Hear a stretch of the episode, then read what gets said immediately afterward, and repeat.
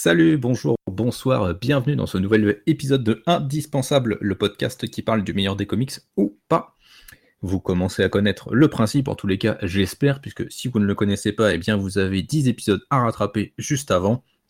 On a parlé de plein de comics, on a parlé de Invincible, on a parlé de Civil War, de Fab, de Scalp, de Kill or Be Killed, bref, plein de comics à chaque fois que l'on aborde, que l'on analyse en détail pour savoir eh si euh, ce comics vaut le coup d'être considéré comme un indispensable, parce qu'on choisit des comics qui sont considérés comme indispensables aux yeux de la communauté comics. Je suis Comics Grincheux, vous me connaissez, je suis chroniqueur sur lescomics.fr, je suis rédacteur en chef de lescomics.fr, et ce soir nous allons parler de Wolverine and the X-Men, une série de Jason Aaron avec en dessinateurs principaux Chris Bacalo et Nick Bradshaw, plein d'autres évidemment, mais on va rester sur ces deux noms-là puisque ce sont les principaux. À mes côtés ce soir euh, pour, euh, pour parler de la série, alors j'ai l'honneur d'avoir trois membres éminents euh, de lescomics.fr. J'ai tout d'abord à mes côtés SN Parod. Salut SN, comment tu vas? Yellow, bah ça va très très bien. Et toi?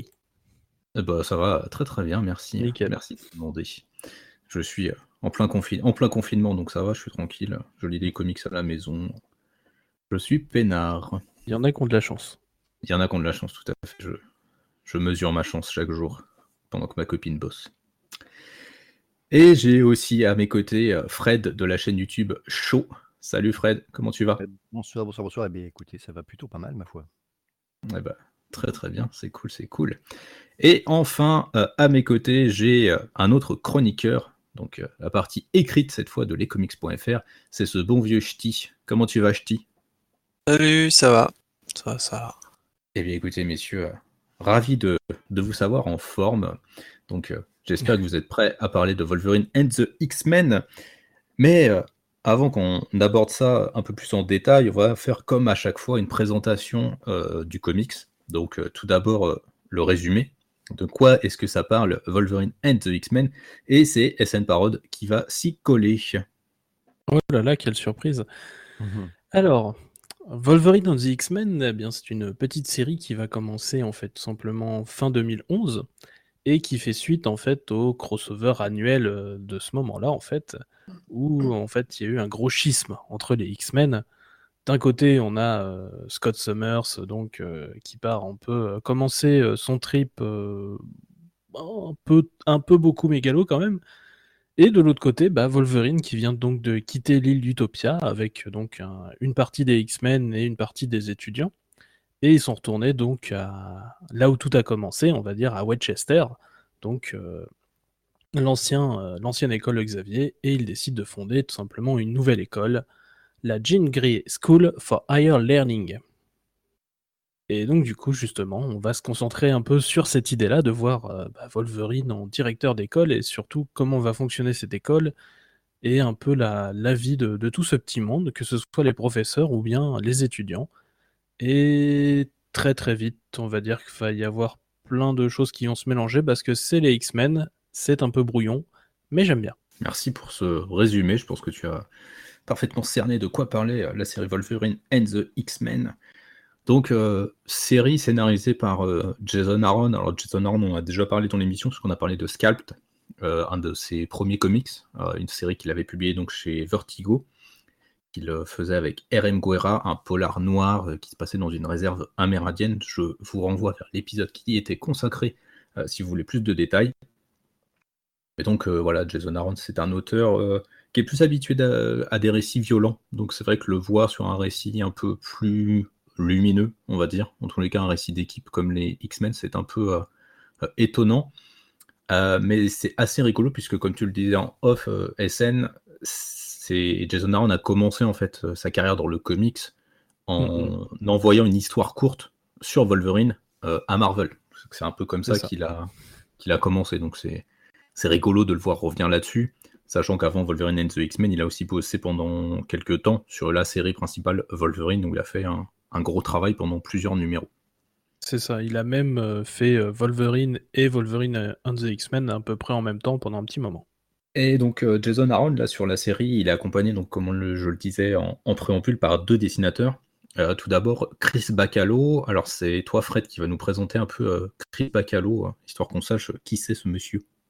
Oui, bah, Chris Bacalo, donc c'est un dessinateur un petit peu atypique, qui s'est fait connaître en premier lieu sur Death, donc pour DC mhm. Vertigo. Et voilà, effectivement, son, style assez sombre bah, collait parfaitement à, l'ambiance de, cette série de Neil Gaiman. Et puis bon, il est parti sur des choses un petit peu plus euh, mainstream avec euh, euh, chez Marvel Génération X et puis toute la, une partie de la série L'âge d'Apocalypse. Mm-hmm. et puis voilà, on le retrouve ici. son style a, j'ai envie de dire, très peu évolué. On le reconnaît très facilement. Donc il y a, y c'est un style qui est assez agréable, bien qu'il soit pas voilà foncièrement réaliste. Et juste des fois, j'ai un petit peu de mal parce que sur certains, certaines scènes, on sent vraiment qu'il euh, qu'il privilégie le, côté graphique à, l'explication de ce qui se passe dans la scène. Et des fois, j'ai un petit peu de mal à suivre ce qui se passe. Mais euh, à part ça, c'est plutôt, euh, j'ai envie de dire, quelqu'un que j'apprécie en tant que dessinateur. Hein. Je le connais pas personnellement, j'ai pas son numéro ni rien. Ah bon, tu l'appelles pas des fois? Ah, Je l'appelle, mais dans l'air comme ça, il répond pas. Hein. Oh putain, ces artistes vraiment des égos surdimensionnés, inaccessibles. Eh bien, merci Fred. Euh, donc ouais, Chris Bacalo, c'est vrai que c'est le genre d'artiste qu'on on le reconnaît assez facilement, on reconnaît direct quand c'est lui qui euh, dessine quelque chose. Il a un style vraiment très, euh, très reconnaissable. On, en, va en parler juste après. Ça, il est, bah, il est arrivé très vite sur un style un peu, un peu, un peu cartoony en fait. Ouais, ouais, c'est ça, ouais, cartoony, très carré. Il y a une grosse place du travail des ombres dans, son, dans son, travail. Ouais. Donc c'est pas non plus du cartoon. Euh, oui, c'est pas, c'est pas du McGuinness. Ouais. oui, bah heureusement. On va pas parler de bah, McGuinness tout de suite. je, je n'aime pas Ed McGuinness du tout. Oh. Euh, donc euh, Chris Bacalo, je le disais, c'est voilà, il fait, c'est l'artiste, un des artistes principaux sur la série, mais il est aussi accompagné par Nick Bradshaw, SN. Est-ce que tu peux nous donner, nous dire quelques mots de Nick Bradshaw? Bah, tout à fait, comme, euh, comme Bacalo, c'est aussi un Canadien. Alors, euh, on vient chercher des Canadiens pour euh, dessiner du Wolverine. Est-ce que c'est fait exprès? Je ne sais pas. Ah, tabernacle. Voilà. donc Nick Bradshaw, bah, il a commencé un petit peu en faisant donc du Army of Darkness, on va dire vers 2006. Et il s'est un peu retrouvé donc chez DC et Wildstorm en fait. Et donc il s'est retrouvé euh, donc euh, depuis un peu à, bosser pour les, pour les deux grands Big Two, euh, donc à aller un coup chez DC, un coup chez Marvel. On a pu le voir tout récemment donc chez sur les 4 Fantastiques. Et puis voilà, son, style est pareil aussi. Hein. Il, a un petit côté cartoony aussi. Et du coup, c'est vrai que leurs styles sont assez différents, mais il y a quand même une cohérence sur le côté cartoony. Quand même. Bah, Bradshaw est beaucoup plus sur la ligne claire. Après, c'est ça, mais, mais... À, exploser un petit peu les carcans de la morphologie. Mmh. Euh, les biceps font la, à peu près la taille des, des, Pas de la taille du tour de taille euh, mais euh, c'est les, les, personnages qui ont beaucoup influencé Bradshaw. Tu peux retrouver Arthur Adams ou justement McGuinness, Ed McGuinness. Ouais, c'est ce que j'allais dire. Ça ressemble beaucoup à du Ed McGuinness, mais je, je, préfère Nick Bradshaw et Ed McGuinness. Bref. Les goûts et les couleurs. C'est ça, les goûts, les couleurs. Exactement. Et eh ben, justement, puisqu'on parle de, tous ces artistes, je vais vous demander euh, un peu vos, différents avis sur, euh, sur Jason Aaron, sur Bacalo, sur Bradshaw. Euh, on va commencer par Ch'ti, puisqu'on ne l'entend plus, notre cher Ch'ti. Alors, mon avis sur, sur la série, c'est une, série que, que, j'aime assez, même si, si des fois, on en reparlera, mais c'est pas évident. Pas évident à suivre, notamment. Non, mais j'aime j'aime pas mal le côté intimiste en fait qu'elle va qu'elle va apporter euh, qu'elle va apporter à, un peu tous ses protagonistes parce que mine de rien rien que dans le titre on, s'attend déjà à ce que ce soit une grande euh, une grande chorale quoi euh, Wolverine and the X-Men. D'ailleurs c'est le côté assez cool c'est enfin il y a vraiment de la place pour pour tout le monde et pas seulement pour enfin c'est pas seulement du Wolverine. Mais ça, ça aide aussi à, approfondir le, personnage et c'est assez cool graphiquement, euh, dans sa globalité, c'est assez bon. Euh, il va y avoir quelques passages où, euh, on aura des, dessinateurs en backup et ça, va se sentir un peu sur, sur la série. moi, il y a, un, autre, un autre dessinateur que, que j'ai bien, que j'ai bien aimé dessus et qui fait, il fait au moins un arc complet. Ah, c'est Ramon Perez. Et là aussi, c'est encore, hmm. encore un Canadien. Voilà. Je le savais. Et, du coup, enfin voilà,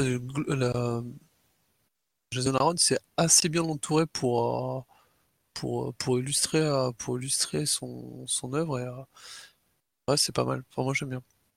Ok, et euh, du coup, Jason Aaron, tout ça, enfin, Bacalo, Bracho, tu les connaissais déjà avant? T'avais déjà lu des trucs euh, sur eux? J'ai lu euh, quelques trucs, quoi, mais je, suis pas genre à trop m'attarder sur, sur tout ça. Mais après, enfin, Bacalo, Bacalo, en gros, de toute façon, si tu restes dans les X-Men, enfin, tu, tu, le croises, tu le croises un peu partout parce que, parce que, mm. enfin, pour, pour, moi, c'est presque pendant une époque, enfin, c'était l'artiste sur, sur l'X-Men et, euh, et, ouais, j'ai des titres que j'ai que j'ai pris principalement parce que euh, parce qu'il y avait Bacalo euh, qui, était dessus quoi, et ça a aidé pas mal à suivre. Enfin, voilà, toute la, la série, toutes les séries qui sont qui sont arrivées après, notamment à, enfin, la période de All New. alors je sais plus si on était déjà en All New, All Different ou je sais plus quoi. Enfin, euh, c'était sur Uncanny X-Men qui a. Ouais, sur Uncanny X-Men pendant Marvel Now. Mm.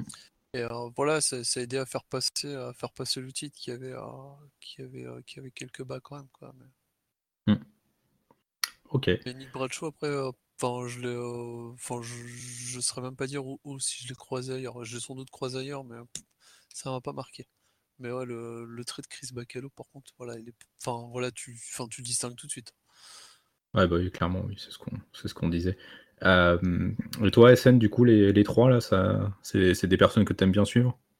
Alors oui, euh, même si, bon, bah, pour le coup, pour Jason Aaron, moi, pour moi, c'était un peu le, début, puisque je, lisais Wolverine dans The X-Men au moment où ça sortait. Euh, donc ouais, on... voilà, Aaron commençait un petit peu, et bah, c'est un artiste que j'aime toujours suivre actuellement. Même si ces Avengers actuellement sont, sont, sont, pas ses meilleurs trucs, mais euh, voilà, je, je sais qu'il est capable de faire d'excellentes choses. Bacalo, forcément, c'est un, un, dessinateur qui a ses détracteurs. Moi, je l'aime bien. J'aime bien ce qui est cartoony, en fait. Euh, en fait, j'aime bien quand un artiste a un style un peu à lui, donc euh, forcément, voilà. Et donc oui, Bacalo, il a une très très longue histoire avec les X-Men, que ce soit donc Génération X, comme par les Fred, mais euh, voilà, tout ce qui est Uncanny X-Men, enfin, il a, fait, il a fait énormément de choses. Et, euh, forcément, les, les, deux marchent beaucoup. Et Nick Bradshaw, pour le coup, euh, j'en avais pas trop lu à l'époque, en fait. Pour le coup, il commençait vraiment, et bah, c'est un peu là que je l'ai découvert. C'est un artiste sympathique, mais qui me semble plus, plus passe-partout que, on va dire, Bacalo, justement. Voilà. Ok, merci. Et du coup, toi, Fred, tu disais que tu aimais bien, aimais bien Bacalo. Hein. Oui, voilà, j'ai un peu dit ce que j'en pensais. Donc, Bacalo, pour moi, c'est du, euh, c'est du bon, même si parfois en lisibilité, ça, il y, a quelques, quelques petits soucis. Euh, Bradshaw, ben, pour le coup, c'est très lisible, mais bon, graphiquement, c'est pas euh, la folie furieuse. Euh, voilà. Et Aaron, ben, à part à part, à part le reboot de, de, Thor en, en, version féminine, euh, qu'est-ce que j'ai pu lire Moi, qui était très cool. Hein. Euh, sur Hulk. Plus que original, Original Sin. Voilà. Oh non, c'est plutôt du bon boulot. J'ai plutôt apprécié. Ouais. C'est excellent. Ouais, son, son, travail sur Thor est très très très beau, en effet. Ah bah, c'est vrai que moi, j'ai un peu le même avis que vous. C'est vrai que Chris Bacalo, j'ai du mal à le suivre parce que c'est vrai que ça manque de lisibilité parfois et du coup, ça me, ça peut me bloquer. Je l'aimais bien avant, par contre, sur ce qu'il faisait, euh, bah, typiquement sur euh, Generation X ou les titres qu'il a fait pendant Age of, Apocalypse. Euh, j'aimais vraiment bien à ce moment-là, je trouvais ça encore très lisible. Et puis ça avait vraiment une, belle gueule au milieu de Age of Apocalypse qui était vraiment très, très musculeux et, beaucoup trop pour moi. ça, ça rafraîchissait un peu, c'était très agréable à lire. Jason Aaron, c'est un auteur que j'adore, même si, voilà, comme tu l'as dit, je partage ton avis à scène parode. son travail sur l'Avengers, c'est pas ce qu'il a fait de mieux, c'est un peu trop décérébré pour moi et je crois que je lui pardonnerai jamais ce qu'il fait à She-Hulk. Donc, euh, hmm. pas très compliqué. C'est, entre autres. Ouais, entre autres choses, hein, parce qu'il y a, une tonne de défauts à côté de ça. Euh, et Nick Bradshaw, ouais, bon, c'est pareil, c'est un, un, dessinateur qui est assez sympathique, mais je trouve que ça manque de folie dans les compositions. Euh, et je trouve qu'il se lâche pas assez. En fait, il a un trait qui pourrait faire qu'il se lâche, mais il le fait pas forcément. Donc c'est joli à regarder, mais voilà, ça s'oublie ça s'oublie assez rapidement, je trouve. C'est un bon article de couverture par contre. C'est agréable à lire. Et de temps en temps, on sent qu'il y a du potentiel, oui, sage, des fois. Euh, sur, euh, on en reparlera l'heure, mais sur, sur euh, la créature de Frankenstein, là, tout cet arc-là, il y a sa fourmille de détails là, sur certains plans. On dit, ah putain, ça c'est intéressant. Puis le plan d'après, bon, il y en a beaucoup moins, mais au moins, on voit qu'il y a un truc. C'est ça. Et Wolverine on the X-Men, c'est la série où il a fait le, plus de numéros. C'est vraiment l'endroit où on peut se faire la, en tout cas une idée sur la, sur la longueur, en tout cas de, de son style. Ok, bah, merci pour cette précision, SN. Euh, puisque tu étais en train de parler, euh, donc euh, Ch'ti l'a déjà fait, mais est-ce que tu peux nous donner ton, ton avis général sur Wolverine and the X-Men? Bah franchement, moi j'aime beaucoup. tout simplement à l'époque, en fait, les X-Men, pour moi, c'était c'était c'était très compliqué en fait à suivre. C'était très triste. C'était c'était très serious business l'univers Marvel en général était très serious business et euh, voilà. Et ça m'a fait super plaisir tout simplement d'avoir un titre qui oublie pas le sérieux, mais qui se permet aussi d'avoir du fun en fait, tout simplement de faire ce que font les X-Men, c'est-à-dire faire du soap opéra, c'est-à-dire on a du drama, mais on peut rigoler, on, mélange les genres en fait. Et, euh, et ça m'a fait énormément de bien à l'époque et j'y reviens toujours avec une très grande nostalgie. Donc je ne dis pas, il y a sans doute une part, une part de nostalgie dans, ce que je vais dire tout au long de cette émission. Euh, mais euh, j'aime beaucoup cette série. Pour moi, c'est un, c'est un très grand plaisir. Euh, c'est vrai que ce que, ce que, ce que dit SN, c'est vrai, tu as une espèce de, de, retour, pas de retour aux sources, mais, mais presque quand même, en fait, où ouais, tu abandonnes un peu les, les, côtés trop, trop sérieux des fois, même qu'ils sont toujours là. Et, euh, moi, je vois ça comme vraiment une, une tentative. Euh, enfin, c'est peut-être la meilleure tentative de renouveau que, que j'ai pu lire en fait. Euh, sauf quand on commence à ramener les, X-Men du passé dans, le présent, quoi. Mais et ça encore, c'est on, l'a à peine dans, dans Wolverine and the X-Men.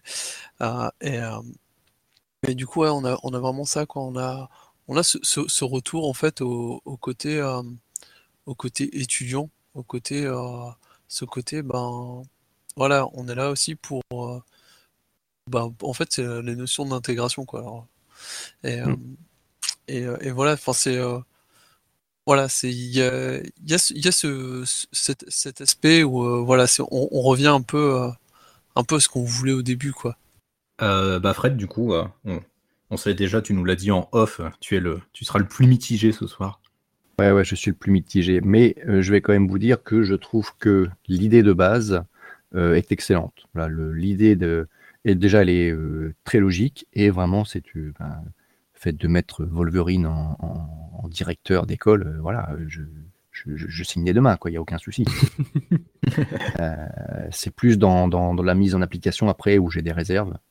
Euh, sur le côté un peu too much et effectivement sur ce euh, côté euh, ouais, ben un peu cartoon quelque part. Hein. qui, bon, dans le dessin, éventuellement, ça peut ne, pas me déranger. Par contre, quand ça arrive au, niveau du scénario, là où ça me casse un petit peu le, réaliste et donc ben, ma suspension d'incrédulité, en tout cas mon implication dans le récit, là, ça peut me gêner. Alors, moi, je vais être. Je, pense que ce soir, je vais être un peu mitigé. C'est-à-dire que c'est une série. J'avais ce souvenir un peu nostalgique d'une vraiment une très très bonne lecture. Parce que là, c'était, je crois que c'était ma troisième lecture euh, de la série.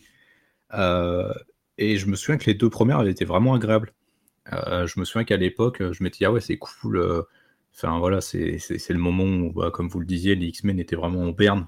Toutes les autres séries que j'avais essayé de lire, c'était c'était pas très très intéressant, c'était trop sérieux, c'était chiant, euh, les personnages étaient trop trop pris dans des trucs qui étaient pas que je trouvais pas forcément très intéressants. Euh, donc c'était c'était vraiment dommage. Euh, mais du coup après j'avais lu Schisme et je m'étais dit après Schisme tiens ça peut ça peut donner quelque chose d'intéressant. Et donc j'avais été voir Wolverine et les X-Men donc j'avais commencé à les lire euh, j'avais ouais, j'avais commencé à les lire euh, grâce à, la librairie où je bossais, où je pouvais emprunter des bouquins. Donc du coup, comme on avait reçu les, les, premiers, les Deluxe quand c'était ressorti, euh, du coup j'avais emprunté le tome 1. donc j'avais trouvé ça cool, malgré voilà que bah, Chris Bacalo, au niveau lisibilité, c'était pas c'était pas toujours très très clean. Donc j'avais du mal des fois à comprendre ce, que je, ce que je lui disais. Surtout que c'était le moment où je me remettais vraiment à fond dans les comics. Donc c'était c'était encore plus compliqué pour ça, je pense. Mais j'avais trouvé ça vraiment très agréable. Je trouvais que ça modernisait bien le, thème de base des X-Men euh, sur l'intégration. Il y avait le côté éducatif. Et puis c'était, c'était sympa de voir Wolverine mis dans un autre rôle euh, que ce dont il a l'habitude et ce dont on a l'habitude de le voir, euh, de le voir agir. Donc ça, c'était, c'était vraiment chouette. je me souviens que du coup j'avais avancé, j'avais lu le tome 2, donc tome 2 qui contient que des tie à Avengers vs X-Men, le fameux, fameux event et alors là, j'avais, j'avais rien compris, mais parce que Avengers vs X-Men, j'avais même pas daigné ouvrir le truc parce que, enfin, ça m'intéressait pas du tout. Donc je, enfin, je comprenais rien, quoi. C'était, une catastrophe. Mais j'avais quand même quelques chapitres que j'arrivais à comprendre. Donc voilà, j'avais poursuivi. Je, trouvais ça cool. Et là, du coup, pour ma, relecture pour le podcast, euh, j'ai eu plus de mal avec le début. Euh, le premier arc est excellent. Je trouve que c'est une super bonne entrée en matière. Et après, par contre, c'est vraiment le bazar. On sent à la fois que Jason Aaron temporise parce qu'il y a Avengers vs X-Men qui arrive et que donc il va pas pouvoir construire des trucs comme il le veut. Euh, donc il temporise.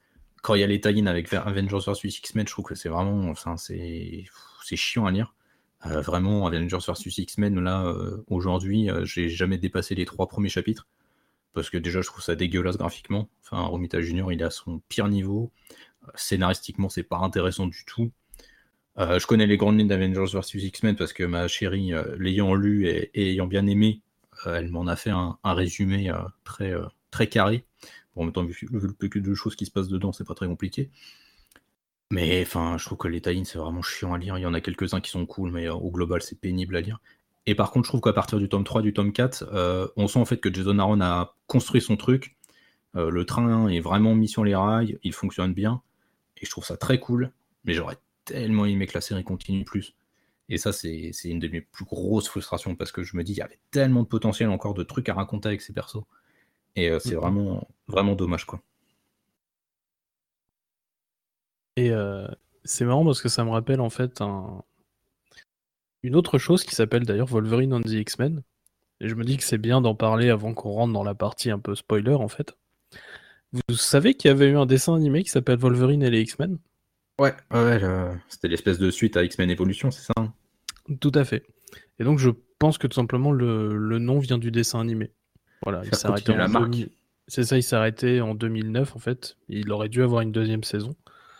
D'ailleurs, ah c'est un très bon, c'est un très bon dessin animé si jamais euh, vous avez l'occasion. Euh, ça n'a pas grand chose à voir puisque euh, dans celui-là, en gros, il y a eu une explosion. Euh, Professeur Xavier et Jean Grey se sont, ont disparu, en fait. Du coup, les X-Men se sont séparés, et du coup, euh, voilà, en gros, en gros, du coup, ça veut dire que dans le futur, eh ben, le monde sera dominé par les Sentinelles, donc un peu plus tard. En, fait, pour éviter ce futur, Wolverine va essayer de réunir les anciens X-Men, et puis essayer de, de changer ce futur à venir. Ouais, j'ai toujours lu des bons avis dessus, ouais, ça, ça avait l'air très très cool. Ah, ah, assez sympa, donc c'est pour ça que je voulais en parler vite fait. Bah, tu, tu fais bien, merci pour ces, pour ces précisions. Euh, bien écoutez, messieurs, je pense qu'on va pouvoir passer à la partie, euh, le gros morceau, euh, la partie spoiler. On va pouvoir analyser du coup en détail la série. Donc évidemment, comme d'habitude, je fais le petit disclaimer. Si vous n'avez pas lu la série, eh bien, fuyez, puisque là, on va y aller vraiment à fond sur les spoils. Euh, c'est quand même une série où il se passe un paquet de trucs quand même. Il y a pas mal de, euh, de rebondissements, euh, de choses qui se passent. Et puis, alors, on préfère, je préfère vous prévenir quand même, on risque de spoiler certains trucs qui se passent peut-être dans des séries annexes. Parce que, bah, comme d'habitude avec les X-Men, c'est un peu un micro-univers à l'intérieur de Marvel. donc toutes les séries sont impactent les unes les autres. Donc on va peut-être forcément spoiler, donc soit Avengers vs X-Men, soit peut-être aussi Uncanny X-Force, parce qu'il y a des événements qui rebondissent dessus. Euh, donc désolé par avance si on spoil des trucs comme ça. Euh, ce sera vraiment par, euh, inadvertance, mais vous voilà prévenus. donc bah écoutez messieurs, si vous êtes prêts, on va spoiler comme des porcs. Et on va commencer, on le disait en préambule, chacun dans nos avis dans la présentation de la série. Wolverine and the X-Men, c'est un récit choral, ce qui est un peu une des grandes habitudes des séries X-Men, j'ai envie de dire. En tous les cas, quand une série brandée avec le nom X-Men dedans, on a souvent un récit choral avec plein de personnages. donc plusieurs personnages. au global, qu'est-ce que vous pensez du, travail sur récit choral? Est-ce que vous trouvez que ça marche? Est-ce que vous trouvez que ça redynamise un peu la formule des X-Men? Pour ma part, oui. Après, c'est. Bah, déjà sur, le, sur la partie récit choral, si tu veux, je pense que ça marche absolument, puisque moi, il y a des personnages dont je suis tombé amoureux avec ce titre, et qui ne sont pas Wolverine. Qui? On veut des noms. Euh, Brou, j'adore Brou. Ah, ah Brou, c'est le meilleur. C'est clair. Voilà, j'adore Brou, j'aime bien Heidi aussi. Quentin Quire, j'aime beaucoup Quentin Quire à partir de cette série, pas avant. Euh, j'ai même réussi à trouver le crapaud attachant. Alors, euh, oui, bah, pour moi, le crapaud, pour moi, il y a un souci, mais bon, j'y reviendrai. et, donc voilà, donc oui, non, il y a, y a, énormément de personnages que, que du coup cette série m'a fait aimer, donc du coup je pense que, je pense que ça marche bien sur le côté récit choral. Euh, c'est une série qui hésite pas à faire référence en fait tout simplement à tout l'héritage des X-Men euh, souvent dans des petits dialogues, genre par exemple, je, prends, je prends un exemple tout bête dans les toutes premières pages, mais euh, du coup, euh, on voit Wolverine qui demande des conseils en fait au, professeur Xavier, et le professeur Xavier lui dit bah, qu'il faudrait réussir à, construire quand même un, peu de, cohésion et tout ça, et, voilà, et, du coup, t'as as Logal qui lui dit s'il vous plaît, ne me parlez pas de baseball, parce que c'est le c'est le, c'est le truc commun en fait des numéros où on, ne sait pas trop comment c'est les X-Men dans les années 90, c'était, c'était du baseball. Euh, c'est, c'est, plein de petites choses en fait. Si t'as pas la référence, c'est pas grave parce que ça va passer très très vite. Et si tu l'as en fait, tu fais Ah, c'est cool. Donc euh, je pense qu'il gère vachement bien sur ce côté-là. Alors, en termes de, référence, ça y gère. Hein. Il gère tellement qu'il y en a partout. Hein. Ouais. Et parfois jusqu'à l'écœurement. Hein. J'avoue que c'est. Bah, c'est une, des, une des, choses que j'avais en tête. Moi, je me, enfin, moi, je me, je me suis toujours, à l'époque, j'en avais certaines des références, je ne les avais pas à l'époque, et euh, ça m'avait pas gêné. Et aujourd'hui, je me dis, ah, c'est cool. C'est ça, qui, ça qui est pas mal, quoi. C'est que, c'est qu'en fait, euh, il, fait de, la, il fait de la référence sans, sans te forcer en fait à les, avoir, quoi. C'est le genre de truc qui passe. À... Enfin, la, façon dont c'est, dont c'est amené. Euh, si t'as si pas le bagage, euh, enfin ça passe quoi. Enfin, ça... Pas la dire putain j'ai raté un truc quoi. Bah, tu vas peut-être te poser des questions, mais effectivement comme c'est pas très important dans le récit, ça, mm, mm. si tu les as pas. Par contre quand tu les as, tu dis ouais ok j'ai compris mec, t'as as tout checké, tu, connais bien. Ouais, bah, je, pense, je, pense que c'est un énorme fan des X-Men pour le coup. Ah oui, ça je, veux bien le croire. Et sans doute plus que Avengers. En fait, tu, le vois euh, directement dès qu'ils annoncent le programme euh, de ah l'année là, euh, voilà, tu as, tout, tu as toutes les références, tu as la, Terre sauvage, tu as euh, Genosha, tu as machin, le gars il te, résume 30 années des X-Men dans son programme de, cours. C'est ça, un, petit programme scolaire qu'on retrouve à la fin du premier numéro. Ouais, ouais non mais c'est vrai qu'il y a un paquet de trucs, un paquet de références, je, enfin, je pense qu'au travers de ces 42 numéros, il a convoqué pas mal de, de méchants iconiques et de thèmes qui ont souvent été traités euh, par Claremont pour un peu les, essayer de les redynamiser, de les présenter sous un autre, euh, un autre volet. Euh, Fred, tu disais que tu avais un problème toi avec le crapaud, est-ce que tu peux nous, nous expliquer du coup? J'ai un problème avec plusieurs personnages. Le crapaud, c'est un problème d'évolution. C'est-à-dire qu'on oublie ce qui est devenu le crapaud ces 20 dernières années pour nous remettre le crapaud qui était le, valet de, de Magneto dans les années 60. Euh, le, crapaud, il y a un petit moment que je l'avais pas vu, mais je me souviens qu'une des dernières fois, ça devait être fin des années 90 pour le, chant du bourreau. Et euh, il faisait euh, jeu égal avec Gideon sur la scène internationale pour manipuler des grosses entreprises, etc. Quoi. Et là, je le retrouve en train de balayer les chiottes. Je euh... ouais. Donc, j'avoue que j'ai eu un petit peu de mal. Mais après, voilà, c'est ce que je disais. Pour moi, on est dans une. Outre le fait que, que là, il y a un, petit problème de, descente sociale, d'ascension sociale, je ne sais pas ce qui s'est passé. Non, mais c'est. Euh, il y a, y a, y a un petit souci de. Hein. Ouais. en fait, euh, il est là pour amuser la galerie. C'est vraiment le, c'est le, ouais, c'est le bouffon de la cour, quoi. non, non, non, non, parce qu'il a, il a son numéro à lui à la fin. c'est, il a, il c'est, justement, tu le mets au plus bas pour qu'ensuite il. Après, il, après il, a des, euh, il, a, il, a des, petits morceaux, des, petits morceaux d'arc assez sympas qui vont, qui vont lui enlever cette crasse, quoi. Mais, globalement, non, non, mais après, il y a une. Globalement, il est, il est de toute façon mal considéré par, par quasiment tout le, tout le, tout le, le corps enseignant. Enfin, ils ont mmh, un peu rien à foutre de sa gueule, quoi. C'est. Mmh. Son, personnage a un intérêt, a une, une évolution et un intérêt dans le récit. Ça, je remets pas ça en cause. Euh, c'est plus bah, le côté, voilà, donc, bah, outre le fait donc qu'on est un peu zappé euh, les 10, 20, 30 dernières années du, personnage, euh, là, je vais faire un petit peu une généralité. Pour moi, les personnages sont vraiment parfois caricaturés à l'extrême. Et voilà, quand je parlais d'ambiance cartoon, c'est là où ça intervient pour moi. Le crapaud, c'est une des, un des exemples. Brou en est aussi. Je, désolé pour ceux qui l'aiment. Euh, Brou, euh, quand, il apparaît dans, dans le Sword, euh, il, a, il ressemble à un Brood, quoi. Il a, il a des, des, des, pattes insectoïdes à trois sections, il a une gueule vénère, tout ça. Et là, tu le retrouves petit potelé. Enfin, il est kawaii, quoi. Qu'est-ce que ça veut dire? Un Brood kawaii. Bah, justement, c'est toute la blague. Bah oui, non, mais c'est pas. Qu'il soit intelligent, qu'il se mette des lunettes et un costume, ça me dérange pas. Mais c'est que son d'un numéro à l'autre, son apparence n'a plus rien à voir, quoi. Et on fait coller son apparence à ce qu'on veut qu'il dégage, évidemment. Euh, et pour moi, ça, c'est tricher. Tu chiant ou pas? Tu, es, la caution grincheuse du soir. J'ai l'impression, ouais. ouais, moi, Brou, je l'aime bien, moi. Mais après, je, enfin, je sais pas quand il est apparu pour la première fois, donc c'est vrai que j'ai pas ce. pas, longtemps avant dans Sword, comme disait Fred. Ok, d'accord, ouais, du coup, j'ai pas, ce, j'ai, pas cet élément-là, moi, donc c'est vrai que vous voyez bien qu'il a été, il a été, il a été conçu pour, euh, pour vous faire serrer vos petits points au-dessus de vos joues et. Euh, ah bah oui, oui, non mais oui. oui. Et ça mais justement, tout à fait. ouais, c'est ça. Je trouve que ça marche tout à fait. Et c'est intéressant parce qu'en fait, vu la trajectoire que va suivre le personnage, en fait, le moment où du coup, il va se prendre la balle dans la tête et donc euh, être dans un état végétatif, puis ensuite régresser à, à l'état de, de brood classique standard. je trouve que ça, en fait, ça fonctionne bien. Je trouve justement qu'il a cette apparence kawaii, très mignonne. Euh, bon, alors après, moi, c'est vrai que je suis, un gros, je suis une grosse groupie des, euh, des personnages kawaii, donc forcément, ça me, c'est pas quelque chose qui me dérange. Mais je trouve que c'est intéressant dans, la, dans le cheminement que va avoir le personnage. Euh, ça, c'est, du coup, c'est pas quelque chose qui m'a, qui m'a foncièrement dérangé.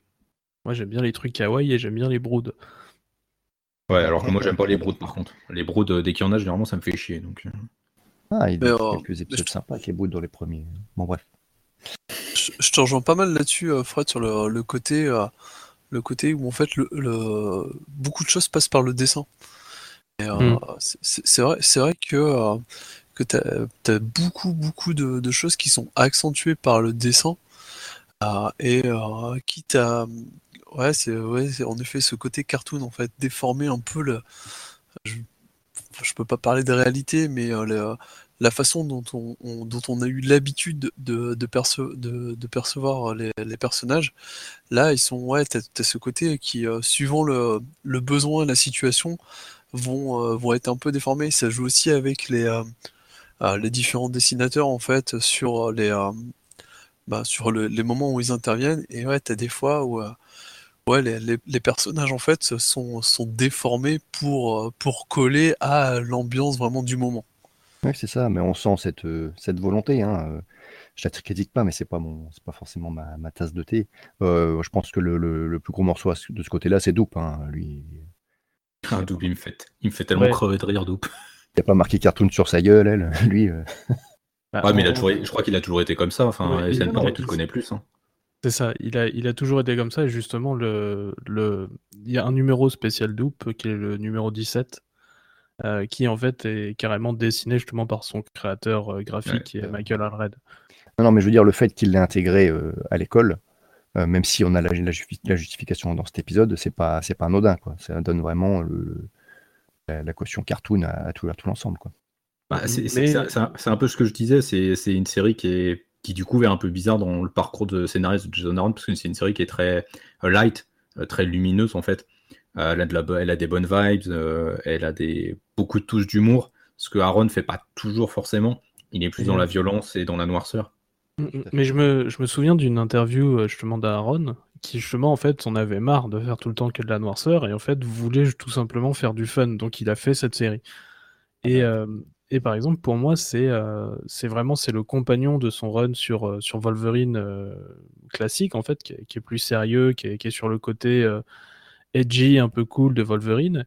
Et là, c'est toute une autre partie de Wolverine qui existe aussi et qui a toujours existé, qui est ce côté je m'occupe des enfants. Doop, Doop, c'est déjà à l'époque, en fait, ils étaient potes, Wolverine et Doop, en fait. C'est c'est pratiquement le seul personnage des, des X-Men qui était arrivé dans, dans la série X-Statix, d'où vient Doop. Donc, en fait, c'est c'est pour moi, en fait, c'est vraiment tout un truc où ça, ça reprend tous les X-Men et, tout son Wolverine. Et, en fait, pour moi, c'est une œuvre somme, en fait, une photographie en fait de tout ce que c'est à un instant T, si tu veux. Ouais, je vois ce que tu, ouais, non mais je vois ce que tu veux dire. Je suis assez, euh, je suis assez d'accord là-dessus. C'est vrai que pour continuer du coup un peu sur les sur les personnages, donc euh, Wolverine évidemment, mais on va en reparler, on va en reparler après. Euh, un tour du, corps enseignant. Ouais, c'est ça. Au niveau du corps enseignant, il y a aussi un paquet de, de X-Men historiques qui sont à utiliser. On a donc Kitty Pride, on a Iceberg, on a Hank évidemment. Surtout, on a aussi. C'est de, c'est de savoir qu'ils sont dans des dans des dans des rôles euh, qui est, comment dirais-je, on, ne les aurait jamais vus, quoi. Euh, Iceberg à la compta. Ouais, Kitty, Pride, euh, sous-directrice encore, ça passe, toi, mais tu... à la compta, bon, pourquoi pas.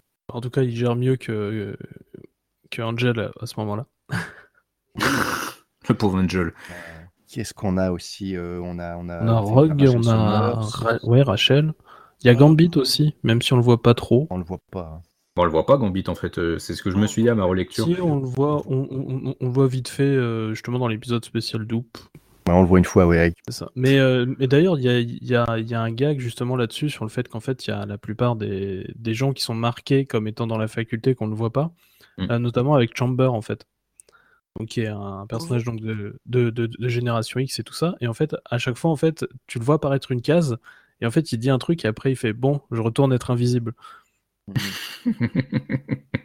coup, t'as le, le gag quand il vient, quand euh, qui tire, euh, euh, sélectionne de nouveaux professeurs. Hein. mais je suis déjà professeur. Oui. J'adore cette séquence où elle, où, elle, sélectionne les nouveaux professeurs. Elle m'a fait, hurler de rire. Ouais. Ils sont tous bien. Il y a Blade, il y a Deadpool. Deadpool plusieurs fois. Il y a Deadpool plusieurs fois. Et énormément de, de, bons passages. Et il y a aussi, du coup, Husk aussi, dont on n'a pas parlé et qui est en fait la. C'est plus ou moins celle qu'on appelle pour faire classe, en fait, pour le coup. C'est ouais, c'est en fait. C'est la directrice, enfin, c'est l'autoritaire de service, en fait. Euh, bah, ça marche bah, pas du tout. Hein, ouais, c'est ça. c'est parce que quand tu disais pour faire classe, j'ai l'impression que moi, c'est la seule qu'on voit vraiment faire classe, en fait. Oui, c'est tout le temps Husk qu'on voit, et, et, et, à chaque fois qu'on voit, en fait, tu sais, il y a l'espèce de grand conseil avec. Euh, avec tous les profs en fait. Et à chaque fois qu'il y a une qu'il faut faire classe en urgence, on, voit Kitty demander à Husk. C'est tout le temps Husk. C'est très rigolo. Après, dans la deuxième partie, on voit pas mal Aurora aussi qui fait classe à un certain moment. Oui, mais c'est parce qu'elle arrive justement à partir de cette deuxième partie. Oui, qui est plus, qui est plus, qui est plus structuré à mon avis. Hmm.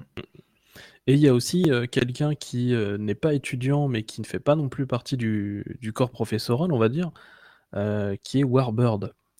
Ah, bah, c'est ce que j'allais dire, ouais. mais en fait, si, elle fait partie du corps enseignant à après, Avengers vs X-Men.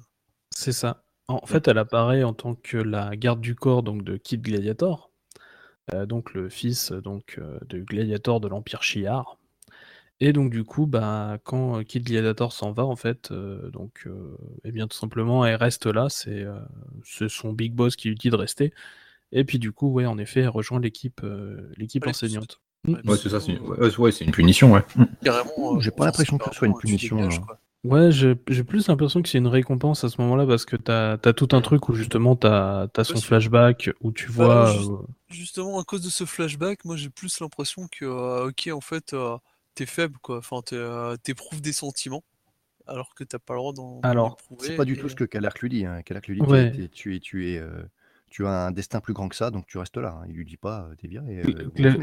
ouais, la, la, la, la, punition chez les chiards pour euh, manquer à son respect, c'est plutôt la mort. Hein, oui, oui, mais enfin, tu vois, en fait, ouais, tu vois, t'as une forme de clémence en mode, bah, reste là, c'est mieux que tu restes là parce que, parce que ça va mal se passer si, si tu reviens. Enfin, on peut plus, c'est un peu, en gros, on peut plus te, te, garder et là, je te fais, je te fais une fleur. Mais, mais, voilà, reste là, quoi. Bah, pour, elle, c'est, pour elle, c'est une punition.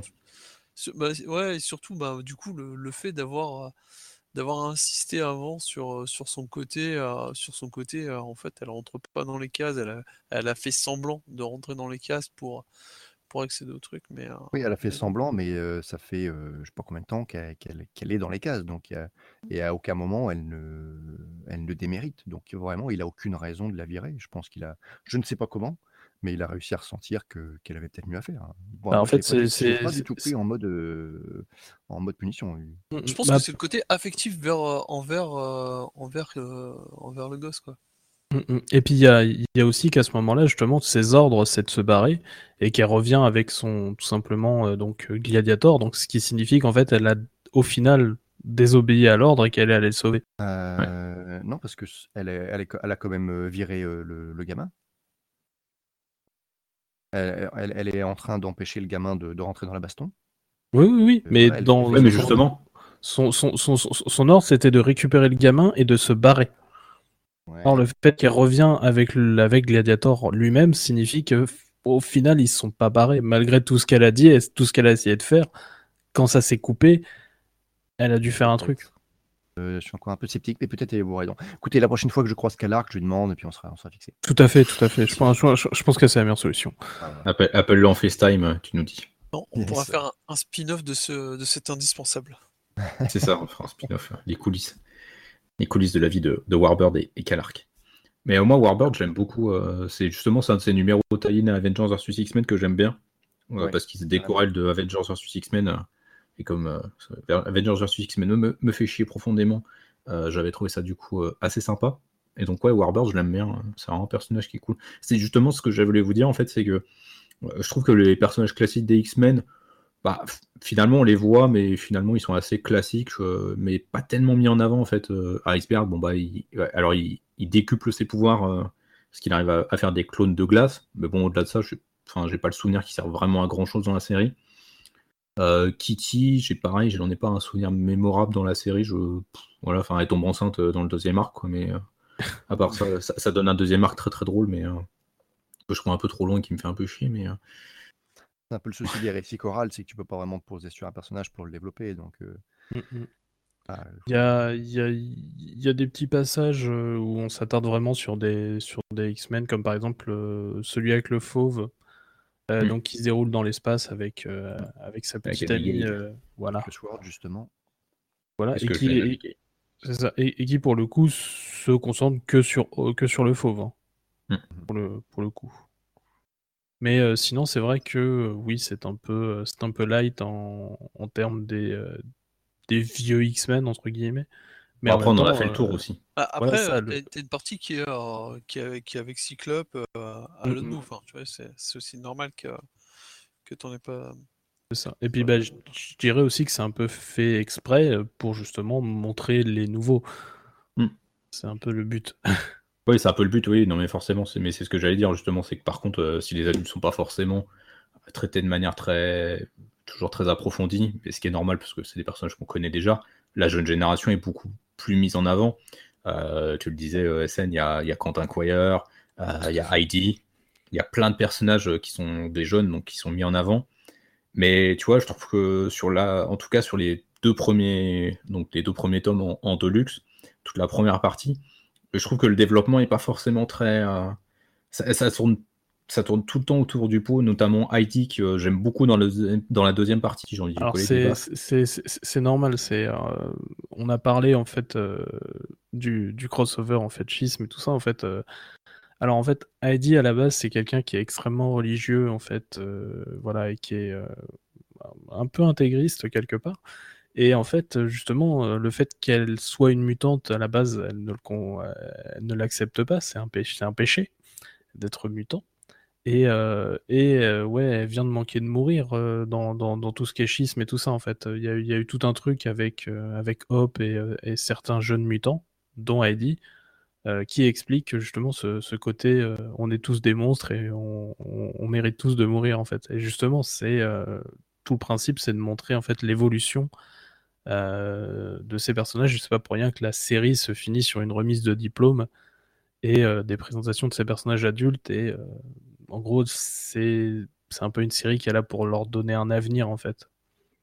Ouais, non, mais ça, oui, mais tu vois, Heidi, je trouve que ça, en fait, bah, pour moi, c'est le problème principal de la première partie, c'est-à-dire qu'Avengers vs X-Men qui vient vraiment plomber le rythme. Et du coup, je trouve que ça pénalise vraiment, et notamment du coup le développement de, de Heidi. Je trouve que vraiment ça, ça ralentit énormément. En fait, on, on, la voit pas beaucoup à ce moment-là, mais il, la met toujours dans des cases à certains moments, et en fait, on la voit à chaque fois que en train de se plaindre, parce qu'effectivement, elle, a eu, elle a eu un trauma avec ce qu'elle a vécu dans Schisme, elle est très religieuse, donc forcément, être mutante, c'est un péché. Il faut qu'elle accepte ça, il faut qu'elle arrive à se remettre, euh, se remettre en question par rapport à ça, il faut qu'elle arrive à, dépasser l'éducation les, qu'elle a reçue. Mais je sais pas, mais après, c'est tout le problème que j'ai avec cette première partie, justement, c'est vraiment, il y a, je trouve, ce crossover qui vient, qui vient vraiment tout faire foirer parce que le développement des personnages, même les jeunes, il n'est pas du tout, euh, il est pas du tout équilibré, quoi. Alors ouais, après, après, je, enfin, je, je, voudrais juste quand même juste défendre un tout petit peu ces, ces numéros-là, euh, qui en fait, tout simplement, sont sans doute les meilleurs numéros d'Avengers vs X-Men. Oui, bah oui, vu le niveau de merde, forcément. Voilà, et, et en plus, et, euh, et, je trouve, et c'est pour ça en fait que dans toutes les compilations, en fait, on n'enlève pas ces numéros, c'est-à-dire qu'en fait, il, Aaron a été très très doué sur ces numéros. C'est-à-dire qu'en fait, à chacun de ces numéros, en fait, il va réussir en fait à s'attarder sur un de ses personnages et à montrer quelque chose. Euh, donc toi, tu en as retenu quelques-uns euh, qui t'intéressent, donc celui sur Warbird ou celui sur Kitty. Euh, moi, je vois celui justement où on revient sur Rachel Summers, celui où on revient sur, enfin, chacun en fait, à chaque fois en fait, a son, son moment et on va revenir en fait sur son histoire en fait. Et ça permet en fait de continuer à nous distiller des petites choses malgré le fait qu'on soit dans un gros gloobie bouquet éditorial. et, euh, mine de rien, c'est vraiment pas simple à faire. Ah bah non, c'est pas simple, non, non mais ça c'est tout le euh, problème des Big hein. Le, le, résultat est mitigé, mais en fait, ça aurait pu être tellement pire. Ah oui, oui, non, mais oui, ça, je suis d'accord. Mais après, voilà, c'est juste que je juge le produit fini. Et euh, enfin, voilà, après, c'est tout le problème des contraintes éditoriales. Le tu voulais, tu voulais rajouter? Ouais, ouais, non, c'est que c'est quoi après la, problématique, c'est aussi que qu'on a qu'on a beaucoup de personnages, mine de rien, mmh que ce soit alors que ce soit le, corps enseignant, que ce soit les élèves, que ce soit le club des damnés, le club des damnés à, à côté. Enfin, il y a, y, y a, plein de personnages, c'est déjà c'est déjà pas forcément évident de, de tous les faire leur donner leur donner de la place. Et ouais, on arrive dans, dans un crossover et, euh, et euh, clairement, bah ce que tu veux développer, euh, c'est encore plus complexe. Mais euh, et puis la lecture, euh, la lecture en fait durant le, crossover, si tu vis pas le crossover à côté, mais tu passes d'un numéro à l'autre, tu, en fait le tout le mince. tout a été retourné en fait, tu t'es à moitié perdu, donc il faut déjà que tu, tu essaies de, de, capter un peu ce qui, ce qui a pu se passer et tout. Mais ouais, mmh c'est, je, je, rejoins, je rejoins la scène, c'est euh, il arrive quand même à, s'attarder en fait au lieu de, enfin à ce moment-là en fait ça, prend une espèce de pause, je pense sur le, développement global pour justement faire euh, du mieux qu'il peut euh, dans cet événement et justement s'attarder vraiment sur juste à chaque numéro sur, sur, un personnage en particulier et, avancer comme ça. Parce que ouais globalement tu prends les, je crois qu'il y a 9 numéros qui sont en taille de, ouais, c'est ça euh, et, clairement, en fait, c'est, enfin, c'est illisible en tant que, en tant qu'histoire, en fait. En tant qu'histoire, à ce, moment-là, c'est, euh, c'est illisible si euh, tu lis, si tu lis pas, si tu lis pas AVX à côté ou là, mm-hmm. là, sur ma relecture, j'avais les quelques souvenirs d'AVX, mais waouh, putain, il fallait, j'ai des moments où je me suis dit, attends, putain, qu'est-ce qui s'est passé à ce moment-là? Et, et ouais, c'est, c'est chiant. Mais il arrive quand même à continuer son, travail sur, sur, sur, sur le personnage de, manière à, plus lente, du coup. Ce qui fait quoi T'as pas forcément l'impression d'avancer, quoi. moi, mm. j'ai pas du tout apprécié ces Taizin. Hein. Vraiment, je trouve que. Alors, pour le coup, j'ai lu AVX, je l'ai apprécié de manière correcte et euh, je l'ai encore bien en tête. Euh, je j'ai pas, du... pas été perdu en, en lisant les Taizin. Mais alors, je trouve que ça n'apporte rien du tout. Alors, à part celui sur Warbird, parce que c'est un nouveau personnage et que c'était cool de découvrir d'où elle venait. D'autres, bah, on sait où ça va, quoi. Il y a zéro surprise. Il y a... C'est rigolo de, de, de, mettre Kitty et, Colossus sur un petit dîner comme ça au milieu de la mer avec les poissons, mais. Bah, celui-là, je crois que c'était le plus chiant. Enfin, oh, c'est le plus, ouais. ouais enfin, je, je, il n'y a, a, aucun, aucun, aucun, aucun suspense. Je sais très bien que la dernière case, ça va finir comme ça, et puis on n'est pas surpris. C'est ça, quoi. Bah, J'aime bien ce qu'il essaie de faire quand même malgré tout sur le numéro avec Kitty. Euh, la discussion qu'il instaure. Euh, en fait, si on lit pas Avengers vs X-Men, euh, je trouve qu'il arrive bien à nous montrer comment le pouvoir du Phoenix vient de complètement déséquilibrer des X-Men qu'on pensait être complètement intègres et complètement nobles. Donc pour moi, qui n'ai pas lu Avengers vs X-Men et qui compte pas le lien du tout, Hmm. Euh, je trouvais ça intéressant parce qu'au moins ça me permet de comprendre un peu ce qui se passe dans ce gigantesque foutoir qui a l'air d'être Avengers vs X-Men et euh, de montrer la corruption qui est en train de s'installer au sein de certains mutants qui ont récupéré le pouvoir de la Force Phoenix. Et donc je trouve ça intéressant. Mais clairement pour moi ces 9 épisodes, bah, déjà il y en a trop. Enfin clairement. Mais bon ça c'est pareil, c'est pas c'est pas imputable à Aaron, à Aaron directement, c'est imputable à Marvel tu, vois le souci, c'est-à-dire que si tu n'as pas lu euh, Avenger versus X-Men, ça t'apporte des informations, mais tu es complètement paumé. Si tu l'as lu, ben ça t'apporte rien. Bon, t'es pas paumé au moins. Ouais, c'est au moins l'avantage, quoi, c'est que t'es pas paumé. Mais c'est vrai que oui, après, bah, c'est toujours le problème en fait des Je pense que, enfin, Ouais, c'est toujours. Euh, mais c'est pas imputable à Jason Aaron, quoi. C'est-à-dire que le, gars, bah, il, fait, il fait ce qu'il peut avec ce qu'on lui file, quoi. C'est-à-dire que Marvel, bah, comme d'habitude, te force à écrire des tie puisque bah, tu es impliqué là-dedans, euh, parce que c'est un event euh, massif, donc forcément, il faut que tu écrives des trucs. C'est juste que, enfin, les gars, c'était trop long, quoi. Putain, fallait lui en donner moins des numéros à écrire, quoi. C'est, c'est pas possible, quoi. Vraiment. Après, ouais, pour moi, du coup, les, les informations qu'on en ressort, en fait, on n'en ressort pas tellement avec des informations sur AVX mais vraiment sur, principalement sur des personnages en fait. C'est dans ce moment-là que tu vois vraiment la romance qui commence à se mettre entre Husk et le, crapaud. Mmh. c'est le moment où tu vas voir Kid Gladiator qui va être obligé de, quitter la Terre et qui, qui aime pas trop ça et tout ça. que tu vas voir tout, le, tout le passage dans la prison avec le club des damnés, que tu vas voir en fait. En fait, pour moi, c'est vraiment tout un truc qu'il a en fait on lui a, on l'a forcé à faire des tie il dit d'accord, je vais, je vais foutre en fait très très rapidement toutes les informations que vous demandez de faire mettre. Et moi par contre, je vais euh, passer un truc où je vais raconter des trucs avec, euh, avec certains de mes personnages. Oui, là-dessus, il, a été, euh, il a été assez malin, mais c'est vrai que ça se serait passé en dehors de, du, Enfin, ça aurait été sur la série régulière, en hors Tyson, toi, ça aurait été. Ah, c'est sûr, c'est sûr. Je, je, ne nie pas que ce serait, ça aurait été vachement mieux. Mais je trouve que avec ce qu'on lui a donné, en fait, il a, il a joué d'une façon brillante. J'en conviens, j'en conviens. Ouais, bah, il a réussi à se débrouiller. non, mais il a réussi à se débrouiller correctement là-dessus, ça c'est clair et net. Il est, il est malin dans le sens où il en profite pour approfondir des persos. Et voilà, enfin c'est. Bon bah après c'est. On va pas refaire la politique des Big Two, quoi. C'est malheureusement le, le, le, pain quotidien quand t'es scénariste chez les Big Two, t'es forcément euh, pris là-dedans, quoi, même si t'as pas envie de le faire. Mm, mm. Moi, je note quand même le, côté, dommage dans, euh, cette partie euh, AVX, c'est euh, c'est l'aspect qu'il n'a pas approfondi de, nouvelles, enfin pas de scission, mais les, cartes sont, quand même remélangées. Parce que on voit par exemple Iceberg qui dit, qui, dit à Wolverine que bah ok en fait il est venu il est venu à l'école pour l'aider parce que son mmh ami il veut l'aider. Et là maintenant en fait c'est euh, Cyclope qui est aussi son ami qui a besoin d'aide. Donc ça c'est avant le avant que la Force Phoenix euh, les, euh, les, embarque quoi.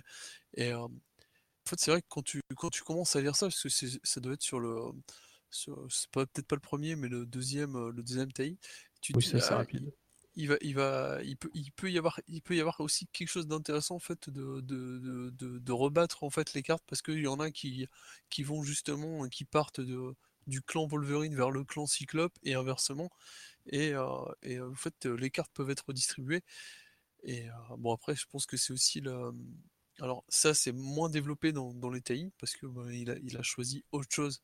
Ah, il a choisi de faire autrement et de développer d'autres choses. Et c'est aussi quelque chose qui, qu'on retrouve pas qu'on retrouve pas spécialement après en fait à la suite de d'AVX, où en fait, bah, voilà, il y a, il y a, y a, enfin, les cartes ont quand même été rebattues, mais voilà, t'as pas, t'as pas mmh spécialement d'ajout. Je pense que c'est un côté dommage en fait, c'est que c'est que à part bah, du coup le je crois que les, les, seuls transferts qu'on va avoir enfin même pas c'est même pas du transfert quand même ouais du coup Kid Gladiator qui est plus là et je crois que c'est je crois que c'est la seule le seul changement en fait dans le si si si si il y a des il y a des nouveaux étudiants en fait qui arrivent. Ah si il y a Pixie. Euh, non c'est pas Pixie c'est si si si, si, si, c'est Pixie. Euh, il y a, y a iBoy, il y a, y, a plein, y a plein de persos qui. qui... Oui, il y a plein de persos qui arrivent. Par contre, je me suis posé la question euh, concernant euh, AVX et le changement de, de camp de Rachel, d'Iceberg, etc. de savoir si c'était une volonté d'Aaron ou si c'était. Bah, c'est Marvel. je pense. ah, comment. J'allais. Le directeur de série, enfin, je sais pas trop voilà l'éditeur en chef, je ne sais pas trop qui. Euh, ah, là, pour le. Qui tout l'ensemble, qui a dit Oh non, eux, tu te démerdes, tu me les fous de l'autre côté. Euh. Pour, le coup, je, crois que c'est Marvel, puisque du coup, tu avais, avais, tout ce truc qui était assez ignoble sur euh, Avengers vs X-Men de tiens, on va te faire des, numéros exprès pour. Ce, numéro, c'est tel baston. Tu vois, c'est mmh. machin contre, contre bidule. Mmh. donc du coup, faut, faut, faut, que tu récupères les persos euh, pour les, pour les mettre aux beaux endroits. Et donc ils avaient fait, il me semble, Hulk contre Iceman, tu vois. Ouais, tout à fait. Euh, Red Hulk, ouais. Ouais, et donc du coup, il fallait que Iceman soit dans l'autre camp. Juste pour pouvoir faire ça, en fait. D'accord, ok. Bon, après, euh, ouais, bon. Mais c'est un peu ça le problème en fait. C'est ça le gros problème je trouve avec cette tie c'est que juste, enfin, il y a ces moments en fait où tu te rends compte, enfin Rachel, je crois qu'elle change trois fois de camp dans, dans les tie et quand tu lis juste les tie tu dis, en fait, déjà, d'une, je n'ai pas lu Avengers vs X-Men, donc cette information, mais je m'en contrefous, mais total. Si tu as lu Avengers vs X-Men, je pense que je t'en fous de ravoir cette info. Donc en fait, je, en fait, je trouve que Jason Aaron, il aurait mieux fait de faire que des numéros pendant ces neuf entièrement dédiés au développement d'autres personnages. Genre par exemple, tu vois, le club des damnés. Mais il pouvait pas, je pense. Mais... Ouais, je crois, je, crois qu'il pouvait pas. Je, pense, qu'il avait une liste d'informations à mettre dans les numéros oui, qu'on lui a donné à, l'avance. Et puis du coup, bah, il a essayé de faire ce qu'il pouvait. quoi. Hmm. Mais c'est euh, surtout l'aspect de non-conséquence. Enfin, tu vois, ouais, Rachel qui, euh, qui, qui, change de camp euh, hmm. tous les jours. Enfin, à un hmm. moment donné, tu es censé avoir des conséquences. quoi. Et non. Mais je pense, je pense aussi, ça, pour moi, c'est le, c'est le principe d'AVX. C'est que AVX, c'était pas une fin. Euh, après AVX, on a A plus X. C'est-à-dire qu'en fait, c'est un truc qui continue. Donc en fait, tu peux pas donner de conséquences à un truc qui a pas encore de fin. Oui, et ça, c'est dommage. Toujours rien n'a jamais de fin, puis rien n'a jamais de conséquences. Il doit par là, mais bon. Bah, après, c'est marrant. c'est le de Marvel. Ici, oui, on est d'accord. Hein. Bah, sur une grosse partie, oui, ça ressemble un peu à ça parfois. Ouais, c'est comme. Euh, un des, une des conséquences, c'était la création des Uncanny Avengers, quoi. Hmm. Oui, voilà. Oui, ouais, ouais, Mais après, il y avait un truc, il y a un truc que Jason Aaron ne traite pas trop. C'est après AVX, il y a le retour des Original 5, donc euh, chapeauté par Bendis, où euh, Hank va chercher donc les 5 X-Men originaux du passé pour les ramener dans le, dans le présent, afin de faire changer d'avis Cyclope, du coup, pour qu'il se rappelle qui il était avant. Enfin bon, bref, un, un plan encore bien, bien crétin. Mais c'est dommage parce que Jason Hunt s'en sert pas du tout là-dessus, en fait, ce truc-là. c'est euh, ça bah, fait partie des, connexions dont, dont il s'occupe pas. Je, pense que justement, il, est, je, pense qu'il aimait pas du tout parce que les, quelques fois où il en fait référence, justement, c'est bien pour casser l'idée. Hmm. Ouais, c'est ce qui, ce qui m'a surpris dans ma lecture, justement. Ouais, Ça, c'est clair et net. Mais c'est marrant parce que du coup, à certains moments, donc il y a des passages qui font, au début notamment, donc le retour d'Angel par exemple, ou l'arrivée de Kid Apocalypse, c'est des trucs qui sont directement repris de Uncanny X-Force, si je dis pas de conneries. Euh, oui, non, c'était lié, oui, tout à fait. Ça, donc tu vois, c'est qu'à certains moments, ils récupèrent quand même des. Il y, a une synergie entre les séries mutantes à, à ce moment-là, mais c'est vrai qu'à un autre moment, va plus y avoir tellement de synergie. Enfin, c'est pareil, Kitty, on va apprendre qu'elle s'est tirée euh, pour aller rejoindre Cyclope, mais en fait, c'est un truc qui se passe limite en, off, en off screen en fait. Euh. Donc euh, c'est Ouais, c'est ça, mais c'est enfin voilà c'est un peu le problème aussi euh, de la gestion chez les séries X-Men quoi, c'est qu'on a on a Bendis qui en chapeautait deux, qui chapeautait les deux plus importantes, et je pense qu'il faisait un peu ce qu'il veut, et en maître, et puis Jason Aaron, je pense qu'il récupérait un peu les miettes. Mm, mm. Mais ce qui n'est pas forcément gênant, parce que je trouve que justement, le fait que, bah, par exemple, Kitty parte, ça lui permet de remettre plus le focus sur les jeunes encore, et du coup, c'est là où pour moi ça devient beaucoup plus, beaucoup plus intéressant en fait. Enfin, vraiment, la deuxième partie pour moi, euh, c'est clairement mon morceau, euh, préféré parce que justement, bah, on a donc Brou euh, qui s'est fait tirer dessus par un des membres du club des damnés. Donc voilà, enfin, c'est vrai qu'on l'a pas précisé, mais le club des damnés, c'est un peu les grands méchants. Donc, dans le ah, club, à 300% pour moi. ouais, ils ont, non, pour moi, ils ont un gros gros problème. Si c'est pareil, pour moi, ils existent. Enfin, c'est-à-dire qu'ils n'existent pas. Ils sont pas crédibles en tant que menace. en fait, ils sont pas crédibles en tant que menace jusqu'au dernier arc où ils sont présents. Et c'est tout. Il n'y a, rien de valable. Tu, vois la, la, petite nana qui a 12 ans là, qui, cachette un zoo pour donner des coups de marteau à des pingouins. Pour moi, elle, n'est pas crédible. Elle peut pas exister cette fille. Si, elle existe, mais c'est dans Fairyland du coup. c'est ça. c'est tellement ça. C'est tellement ça. Non, mais c'est pareil avec celui de donc le descendant Frankenstein. Euh, j'aime bien l'arc dans le cirque avec justement cette créature et tout ça. Ah oui. Euh, enfin. Ah, je n'aime pas moi Stark. ah ouais? Ah moi j'aime bien cet arc. C'est en fait c'est le seul moment où je me suis dit tiens. en plus c'est marrant parce que du coup ce gosse j'avais complètement oublié son existence. Je savais même plus qu'il était dans le club des Danes. Je me suis dit c'est qui ce petit con Enfin d'où il sort? Non, mais dans le club des de toute façon, à part un. Euh, enfin. à part Kilgore. Hein. Voilà, à part Kilgore, les, les autres, ils servent à, rien. Enfin, déjà, Kilgore. Il y a, justement le, le, descendant Frankenstein qui, conduit qui construit les sentinelles et tout ça, quoi. C'est le scientifique. Oui, quand même. Oui, oui c'est scientifique, mais, euh, mais enfin, le, le, focus. Euh, enfin, il est à peine mis dessus. Enfin, c'est, de toute façon, ils sont tous. Enfin, c'est pour moi, ils sont présentés comme, comme juste euh, les, les laquais de. La fille et black, c'est les minorités visibles. Hein, bah, c'est surtout aussi que euh, du coup euh, tout ce qui est le, club des damnés est un peu utilisé ailleurs, donc tu peux pas, t'es obligé d'en créer des nouveaux en fait. Ah mais du coup est-ce que, enfin, je, trouve que c'est une menace qui est pas très, je trouve que c'est une menace qui est mal développée parce qu'en fait je trouve que elle devient intéressante quand elle a atteint son apogée de pouvoir et fondamentalement, son apogée de pouvoir, on l'a pas trop vu se mettre en place. Ce qui est un des mhm. autres du coup problèmes pour moi de la série. Je, je, suis pas sûr qu'ils voulaient en faire une menace intéressante et qui durerait dans le temps. Bah, je suis, euh, Ils viennent avec de telles prétentions aussi. leur première attaque est assez impressionnante quand même. Ah oui, oui. Ah bah oui, avec Krakoa qui, euh, qui, se réveille du coup. Hein. Ouais, mais ça c'est trop cool. Ça permet d'amener Krakoa. Un Wendigo, un Sauron, on va dire. Là, pareil, euh, Aaron mm. crache ses références. Oui. à une cadence infernale. Euh, voilà, la première attaque, j'ai dit, ah, quand même, il y a du, il y a du budget, euh, c'est bien ficelé, euh, ok. puis après, bon, effectivement, leur école, pour moi, c'est une faute. Il y a, il y a trop, il y a trop de choses. Bah, globalement, il y a trop de choses dans la série, je pense. c'est une série qui pèse, qui pêche.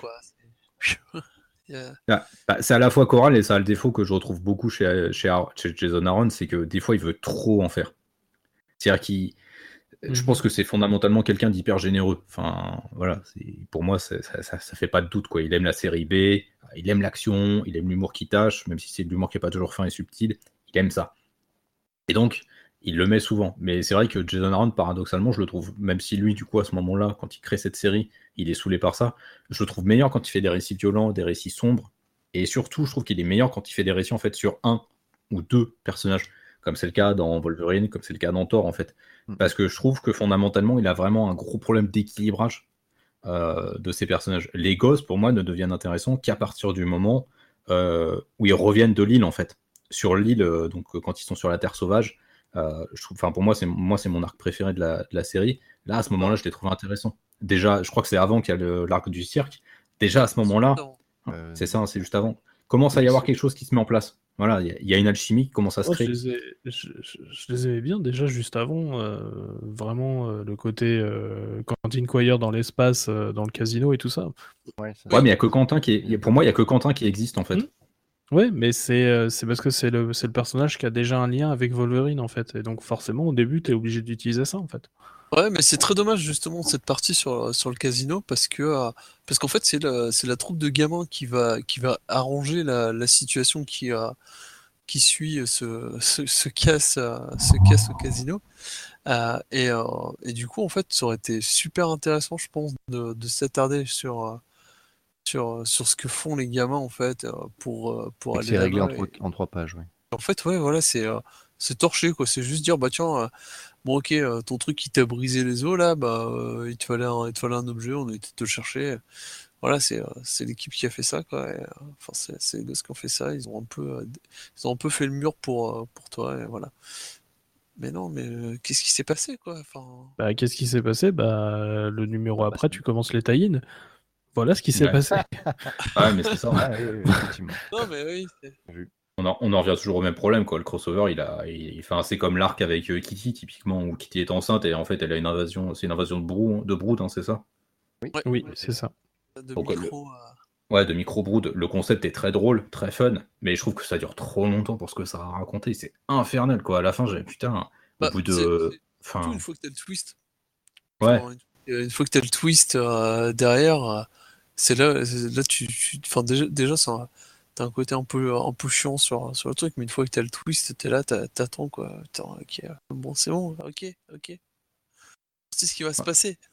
Ouais, c'est ça, c'est bah, bon, j'ai compris quoi. Enfin, et en fait, le problème, tu vois, c'est que ça fait du coup de l'action, de la blague à deux francs, et en fait, ça se sert pas de ce moment-là pour approfondir un peu les personnages ou le relationnel, et c'est ça qui est un peu, qui est du coup un peu dommage. Moi, je trouve que Jason Aaron met trop de temps en fait à approfondir ses persos, et c'est ça qui, qui me désole le plus en fait.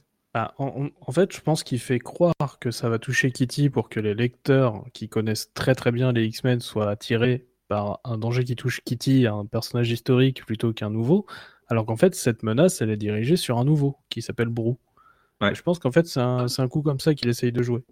Ouais, non, mais c'est mais une fois, une fois le, twist, euh, le, twist révélé, ah, j'ai l'impression que euh, la, chasse à Brou, prend pareil. Temps, quoi. Bah, c'est mal, enfin, la fin est vraiment, euh, ça marche pas. Pour moi, ça marche pas. Ah non, ça marche pas. C'est un peu. Perso, donc, comment il s'appelle, Starblood Starblood là, le, concept du perso est intéressant, là, cette espèce de monstre sanguinaire qui finalement est un scientifique xéno, euh, xénologue, j'ai pourquoi pas, c'est il y a un truc intéressant. Par contre, voilà, il, explique lui-même à quel point il est overboosté euh, à grands coups de, périphrases. Euh, il y a les humains, il y a les broads, il y a les, il y a les, au-dessus, il y a les requins célestes et au-dessus, il y a Maras à moi. Donc tu dis, ok, le gars, il est quand même, il y a de la cote quoi. Et il se fait défoncer par Brou en deux secondes.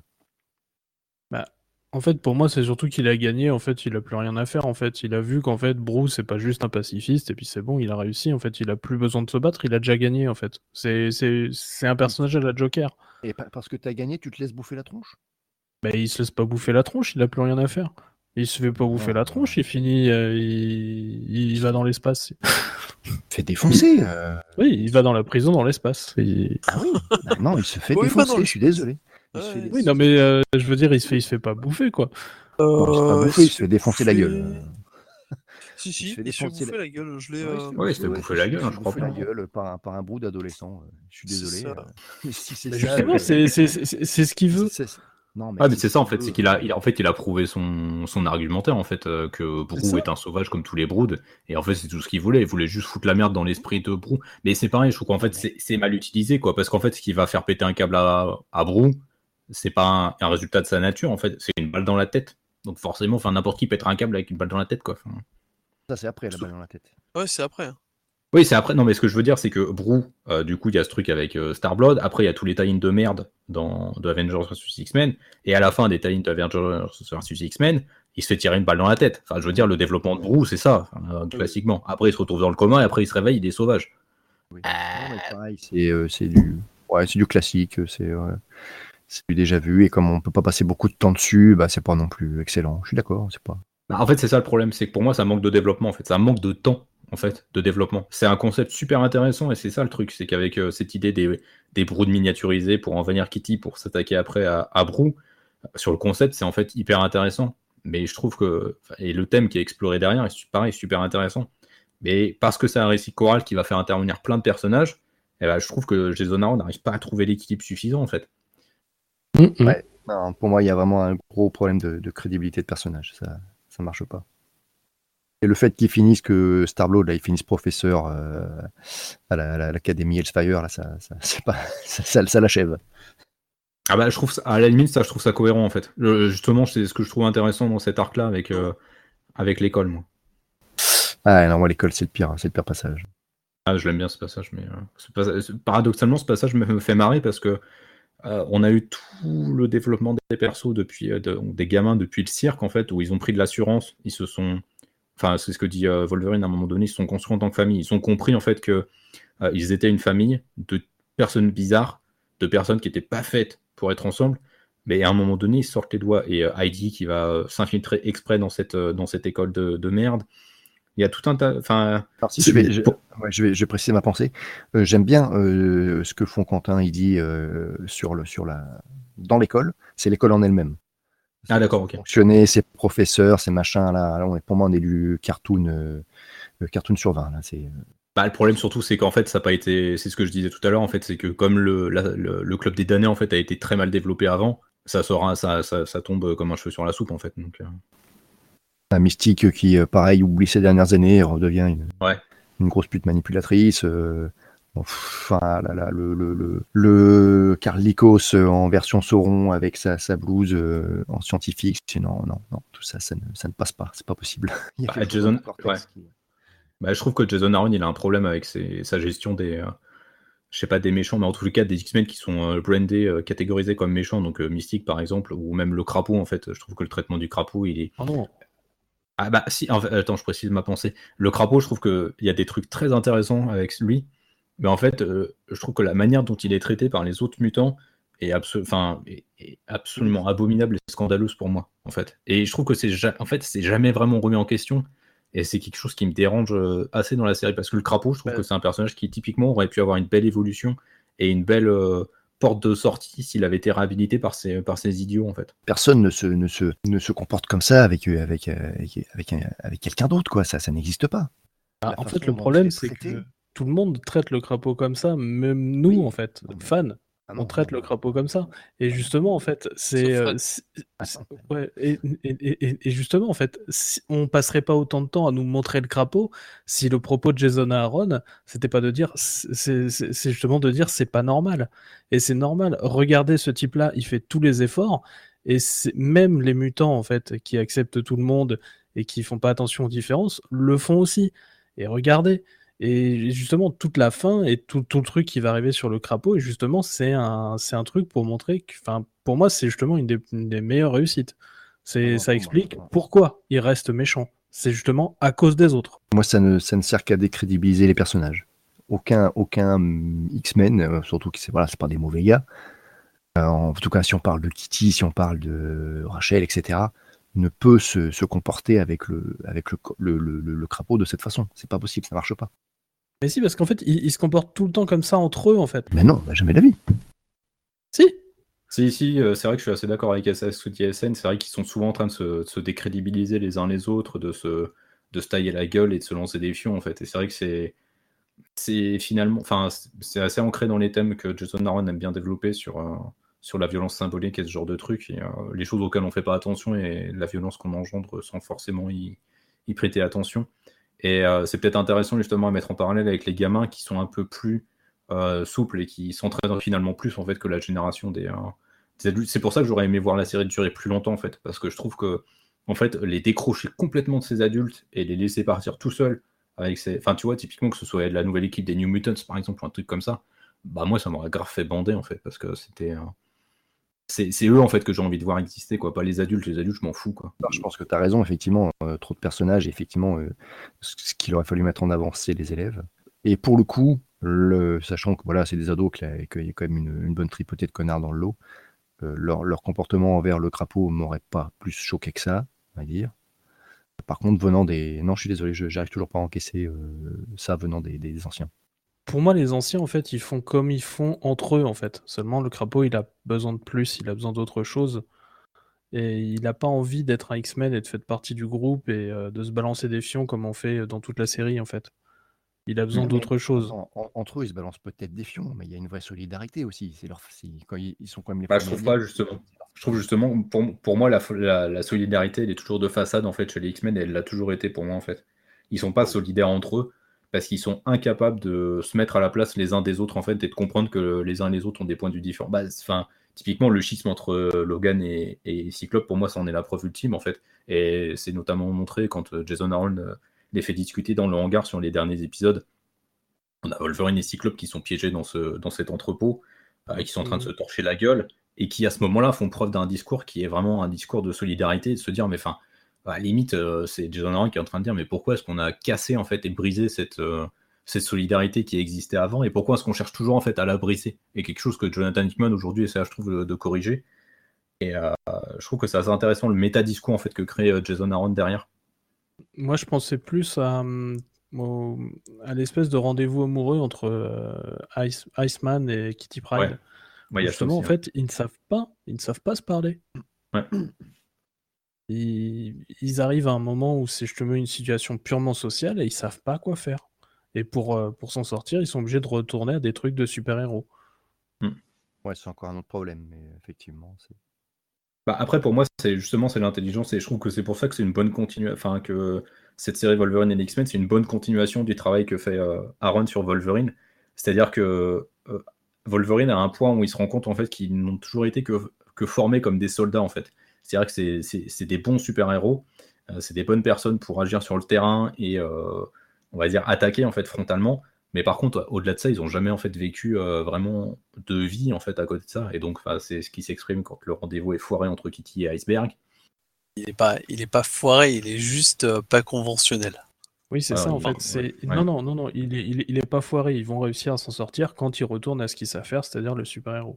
Mais ça prouve bien qu'il y a un problème fondamentalement dans l'éducation qu'ils ont reçue. Est-ce que Wolverine, du coup, euh, se rend bien compte et qu'il essaie un peu de corriger, même s'il n'y arrive pas tout à fait voilà, je pense que c'est plus un problème de quand tu vis dans l'extraordinaire, comment euh, tu peux avoir une discussion ordinaire sur euh, le temps qui passe, quoi. Mm, mm.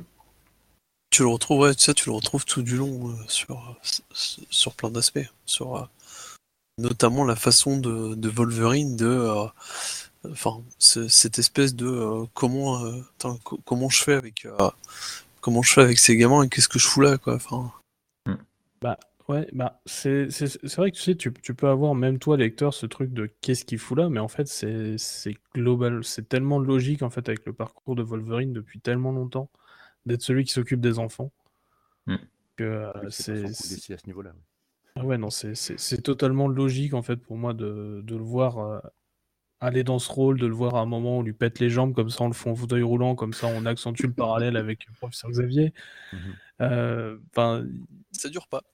Ah non, ça, ça, ça, ça dure pas, mais très bien que le fait de la, de l'avoir fait, d'avoir pu le montrer sur une case, j'aime bien l'idée, tu vois. C'est euh, ouais, en fait, finalement, euh, finalement, Logan, c'est, c'est sans doute celui qui peut plus reprendre le côté école de Xavier, en fait. Tu vois, peut-être que peut-être que Scott c'est le rêve et que euh, et que Logan c'est plus ouais s'occuper des autres. Bah, disons que Cyclope c'est le rêve et je pense que Logan il est plus euh, il a plus les pieds sur terre en fait. Il sait euh, il sait ce qu'il faut faire en fait. C'est son côté pragmatique quoi.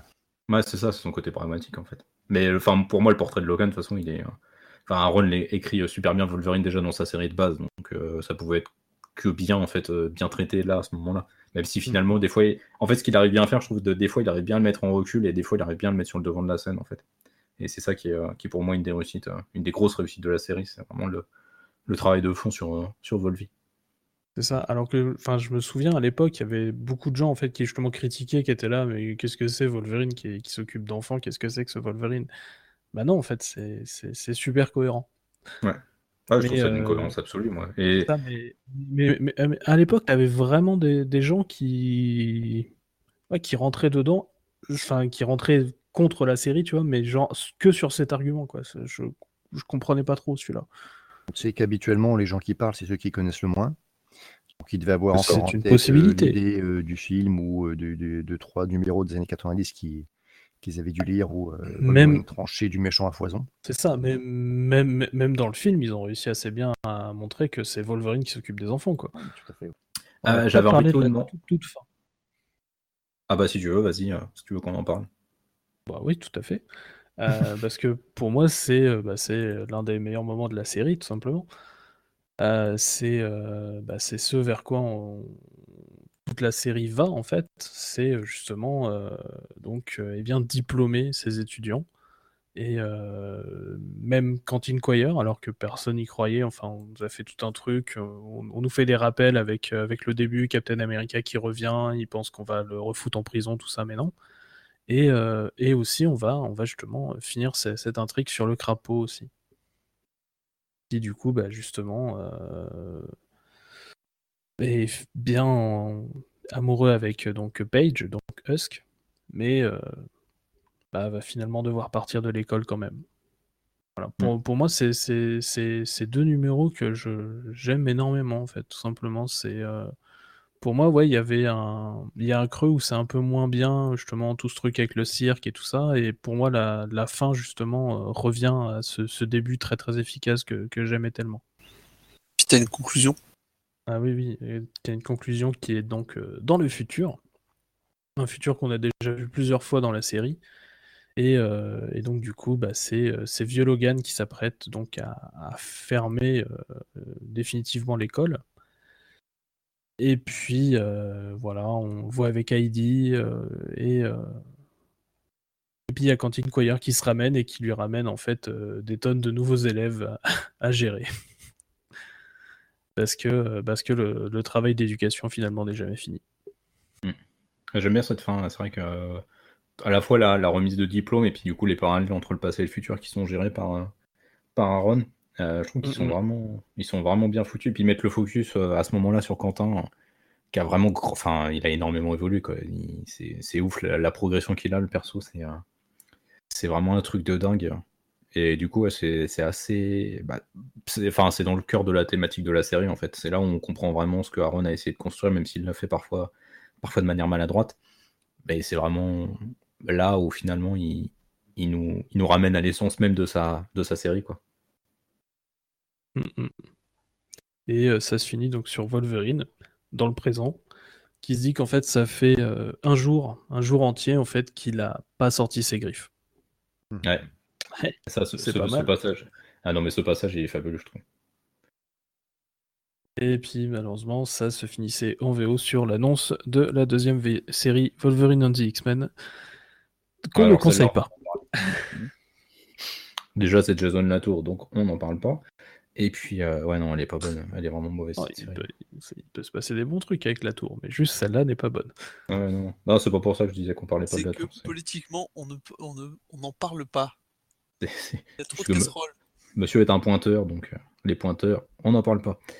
moi, ce que j'aime vraiment, enfin, c'est euh, quand même, enfin, c'est quand même l'aspect l'aspect renouveau en fait qui peut qui peut donner au titre quoi dire vraiment en fait je il y a un héritage en fait qui a qui, mhm. peut être qui peut être cédé en fait enfin qui est enfin qui peut être pris à la suite de à la suite de la série et de se dire bon en fait ouais bah on a les en fait on a les X-Men de, de, demain quoi sauf que bah enfin voilà derrière on reste on reste toujours avec avec notre, bon vieux euh, groupe euh, d'origine et puis euh, mm.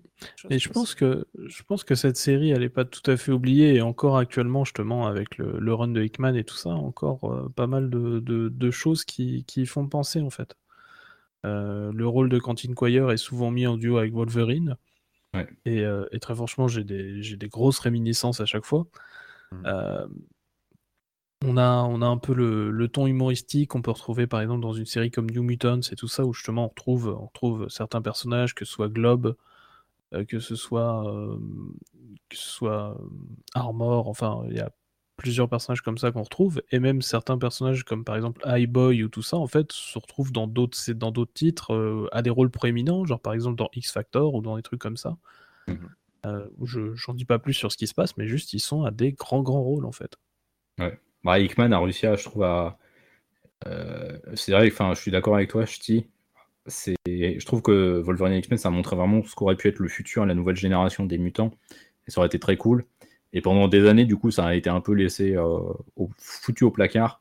Euh, voilà, on est revenu sur des trucs mm-hmm. hyper classiques. Uncanny X-Men, les All New X-Men avec ses Original Five qui ont duré beaucoup trop longtemps. Avant, ensuite, avec les X-Men Gold, X-Men Blue, X-Men Red. Enfin, les mecs, c'était Pokémon, hein, c'était n'importe quoi. Euh, et, donc c'était vraiment problématique. Et c'est vrai que Hickman, par contre, il arrive bien à, reprendre ça en fait. Il nous remet les personnages classiques, mais il nous les mélange avec des personnages nouveaux. Et enfin, typiquement, c'est vrai que tu dis, il y a Quentin, le duo Quentin-Wolverine qui, euh, qui, te donne des grosses vibes. Moi, il y a Marauders qui me donne des grosses vibes Wolverine et X-Men pour euh, le côté un peu très feel good. C'est un, peu différent, mais je vois ce que tu veux dire sur certains persos. Ouais.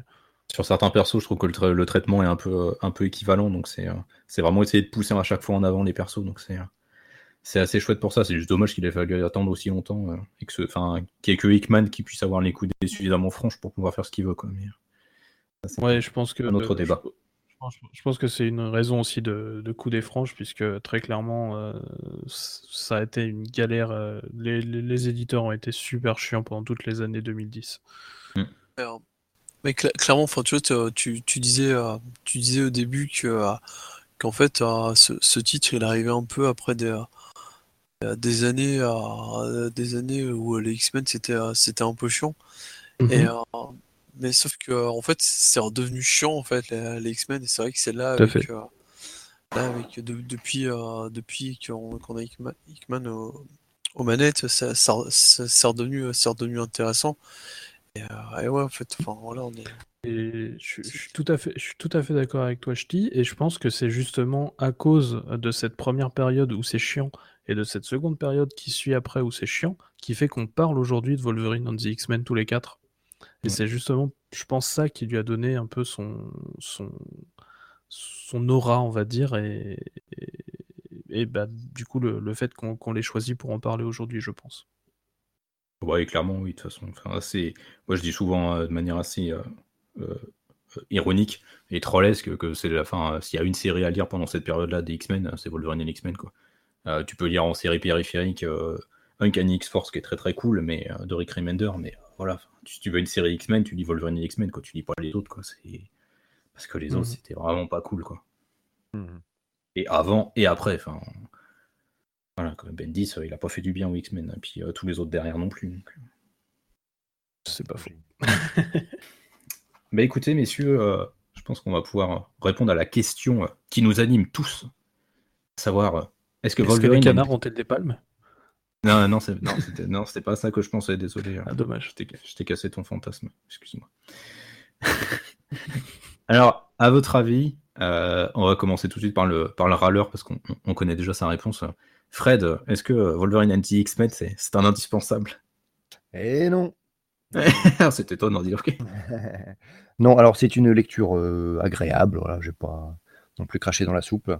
Euh, après, voilà, si le côté too much cartoon ne vous dérange pas, vous prendrez beaucoup de plaisir.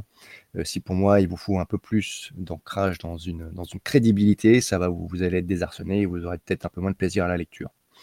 La multiplication des personnages, la multiplication des références, la multiplication des, situations un peu what the fuck où on, on défonce un peu l'historique des personnages, euh, m'ont gêné. Donc à vous de voir si ça vous gênera ou pas. Bah, merci pour ton avis. Euh, bah, Ch'ti euh, je, sais, sais pas, moi j'aurais tendance à dire que, euh, c'est un indispensable quand même parce que euh, bah déjà parce qu'en fait il laisse il laisse pas indifférent. Vois, voilà. Et mon, seul le seul gros bémol, c'est c'est vraiment cette ce début en fait qui qui est difficile parce que ben la mise en place qui se fait, et puis bam, tu te bouffes, euh, tu te bouffes euh, le, euh, tu te bouffes l'Avengers versus X-Men et, c'est pas, c'est pas simple. Mais, mais après, ouais, ça, part et, et voilà, ça, ça, manque juste d'X23, mais sinon, voilà, tout, tout est cool. non, c'est et puis, enfin, du coup, ouais, c'est après, c'est ouais, comme tu as dit, c'est c'est le, le, truc à lire sur, sur cette période. C'est du coup, ouais, c'est un indispensable en fait parce que euh, parce que c'est ce qui s'est fait de mieux à cette période et c'est euh, puis du coup ça, ça amène ça amène plein de personnages. Euh, je pense que c'est là où, où beaucoup de, de, de, de, jeunes X-Men sont, sont le mieux sont le mieux caractérisés en fait. bon, c'est une parole, on, on, se doute de ta réponse évidemment, mais vas-y. juste, justement, ça dépend en fait. C'est le problème, c'est le mot indispensable, tout à fait. Et euh, j'adore cette série, tout simplement. Je l'aime, mais euh, ça dépend ce que, ce que tu mets derrière indispensable. Si tu veux lire du X-Men bon et récent, oui, dans ce cas-là, ça devient indispensable parce qu'il y a un manque. Il y a des choses bonnes actuellement, mais il y a eu très clairement un très très long moment où ça a été très très compliqué les X-Men, et donc du coup, de base, en fait, ça devient le truc, un des trucs les plus récents et qui est quand même super agréable à suivre. Après, dans tout le grand ordre des choses et du monde des comics qui est extrêmement vaste, est-ce que c'est indispensable, indispensable, indispensable? Voilà. C'est. Allez, avoue un petit peu. Tu vois, je, je suis plus partagé là-dessus et euh, moi j'aime beaucoup. Après, euh, je dirais que c'est indispensable moins. Ouais. Voilà. je... ah mais je vais de toute façon je vais faire la même réponse que QSN en fait c'est c'est comme dans l'épisode qu'on a fait précédemment sur Killer Be Kid ça dépend vraiment de ce que tu considères comme indispensable euh, pour moi dans la grande histoire des comics non c'est clairement pas un indispensable parce qu'il y a trop de défauts euh, trop de défauts de construction euh, trop de trucs qui m'ont pris la tête à titre personnel donc non clairement c'est pas un indispensable là-dessus par contre si tu le replaces dans le contexte de l'époque oui clairement c'est un indispensable parce que c'est la seule bonne série X-Men à cette époque, donc c'est déjà pas du luxe, et que c'est quand même une série qui est très sympa, malgré tous les défauts qu'elle peut avoir. Mais elle a quand même un sacré paquet de défauts, et on va dire qu'au global, je vais pas la considérer comme une série indispensable, parce que là, ma relecture m'a vraiment franchement cassé les couilles, quoi. me taper le début qui est franchement long au niveau de la mise en place, me taper tous les Italian Avengers vs X-Men avant que ça décolle au bout du troisième tome, ça, ça m'a bien gonflé, franchement. C'était vraiment pas, pas le truc. Quoi. Tome 1, tome 3, tome 4, et puis vous, vous, laissez tomber le tome 2. ouais, mais même pas, parce que, le parce que le tome 2, il met quand même en place des trucs par case, en fait. Je sais pas, non, je pense, que tu, je pense que tu peux le zapper. Ah, je suis pas sûr, hein, franchement. je, suis pas sûr, tu perds, tu perds tout le truc avec euh, le crapaud, justement. Euh, avec le crapaud, avec. Ouais, avec Warbird, avec euh, Gladiator, enfin tu perds plein de trucs si tu lis pas le tome 2. Et c'est ça qui est encore plus chiant en fait. Warbird, il est pas nécessaire, il est intéressant, mais il est pas nécessaire. Bah, il est pas je, pense, plus au, crapaud. Le crapaud, c'est tu perds quand même des trucs quand même. C'est à ce moment-là que la, graine, euh, la graine est plantée. On n'a pas de choix. tout ou rien alors. Ouais, c'est ça pour moi. C'est pour ça que pour moi, c'est, ça peut pas être un indispensable. C'est une très bonne série, vraiment. Euh, au global, je l'aime beaucoup malgré tous les défauts que je peux lui trouver. Je l'aime beaucoup parce qu'elle a des good vibes, elle, est cool, elle est, enfin, elle est fun, tout simplement en fait. Vraiment, je trouve qu'elle est fun. Et mais pour moi, c'est pas, c'est, pas un indispensable au global quoi. Je, sais, je sais que là, je vais pas la relire avec plaisir quoi. Il faut, il faut, il faut la connaître cette série. Oui. Mais je fais ce que je veux, c'est moi le patron donc. Euh, Révolution. je, vais, sortir. Je, Mutinerie. Mutinerie. Non, mais lisez House of X et Powers of Ten, ça, suffira. Ou lisez les Wolverines de, Jason Aaron, même si c'est, euh, même si je crois qu'on peut plus les trouver en VF. Ouais, puisqu'ils sont sortis qu'en omnibus, donc euh, les omnibus n'en sont plus dispo. Eh ben, écoutez, merci beaucoup, euh, messieurs, pour, pour, votre participation. Ça a été, ça a été un vrai plaisir. Invitation. De rien. Bah, vous êtes membre du collectif, donc de toute façon, j'ai pas le choix que de vous inviter, j'ai envie de dire. Donc, hein. c'est surtout merci d'être venu, quoi. Ça, je me voyais mal faire l'émission tout seul. Euh, avant qu'on se quitte, euh, on, va, on, va, faire un petit tour de table quand même. Euh, SN Parode, c'est quoi? Qu'est-ce qu'il y a comme projet là sur ta chaîne? Bah, Du coup, la dernière vidéo qui est sortie, c'est un, c'est 10 numéros en fait cool dans les années 2000, tout simplement. Et bah, je, essayé de sortir la, la deuxième, donc tout simplement d'ici peu, et il y aurait peut-être aussi d'autres vidéos entre, mais je peux rien promettre parce que bah, la période est très compliquée et euh, que bah, je fais passer la vie réelle avant le, reste, malheureusement. Euh, non, tu as bien euh, raison, tu as bien raison. Oui, non, mais malheureusement pour, pour du coup les, personnes qui nous écoutent et qui, je pense, ne, bah, ne bénéficient pas des efforts que je fais pour ma vie réelle. Du coup, pour vous, malheureusement. C'est un peu moche de ta part, mais bon. Et eh ben, je sais. On voit le sens des priorités du gars, franchement. Bravo. Et toi, Fred, c'est quoi l'actualité euh, de, de, show euh Alors, euh, je suis un peu embêté parce que c'est quand la dernière fois qu'on s'est vu, qu'on s'est parlé C'était pour Identité secrète, donc c'était il y a quelques, quelques, quelques mois. Je suis toujours sur le même projet, donc c'est un peu gênant. c'est pas grave, tu peux refaire un deuxième. Ouais, ouais, non, en fait, voilà. effectivement, avec Show, on est toujours en train de travailler sur une vidéo sur les Avengers. Mais voilà, ça prend du temps parce que, comme certains le savent, je suis en train de dessiner le deuxième numéro de Cochonulk. Et C'est oui. la priorité parce que, bon, je dois le sortir là très rapidement pour les gens. Il y a des gens qui ont payé, donc euh, Voilà, c'est ça. Et en parallèle, je travaille sur un, sur un court métrage de SF, donc euh, c'est Ah. vrai que pour l'instant, euh, c'est un petit peu compliqué de euh, boucler euh, le montage de, euh, du show. ok. Bah écoute, Ouais. on a, on a déjà très hâte. intéressant. On a déjà hâte de lire Cochonulk, Cochonulk donc. euh, C'est-à-dire que ça sera avant, euh, parce que ça va faire un peu long, le temps d'imprimer, etc. Mais euh, d'ici un mois, vous aurez ça euh, dans, dans vos bateaux lettres. Ok. Très très très cool, très très cool. Euh, Ch'ti, euh, c'est quoi euh, les actualités niveau chronique Est-ce que tu as de la review à teaser, euh, des petits trucs? J'ai du boulot. Ah, je, je, je- je sais pas, moi je, je ne sais pas, je m'occupe pas du site, tu sais. Ouais, euh, Non, bah là j'ai euh, j'ai pas grand chose de prévu. J'ai un peu j'ai un peu d'Urban Kids euh, à lire, mais pour l'instant euh, j'essaie de, de, de mettre euh, de mettre déjà de, de l'ordre. J'ai du mal depuis euh, depuis un an, je sais pas, j'ai j'ai du mal à placer mes priorités. Ce qui fait que ma fille lit euh, ma fille lit plus vite que moi les, euh, les, les bouquins kids que je peux avoir. D'accord, donc elle est embauchée. Ça. Non, mais du coup, il y a voilà, les, les, les titres Urban Kids euh, récents qui, a- qui âge normalement arriver bientôt. Elle a, elle a 7 ans. Bon, bon, allez, tu la mets au boulot, voilà, en Chine. Ah bah c'est bon.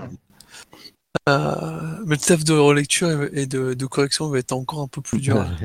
Et, euh, et sinon, je sais pas, j'ai peut-être un petit Cody aussi euh, qu'il faut que je lise, qu'elle elle m'a torché ça le temps que je bossais, elle m'a tor- torché la lecture en 2-2, donc ça doit, ça doit se lire bien apparemment, et, et c'est assez cool vu qu'elle m'en parle encore.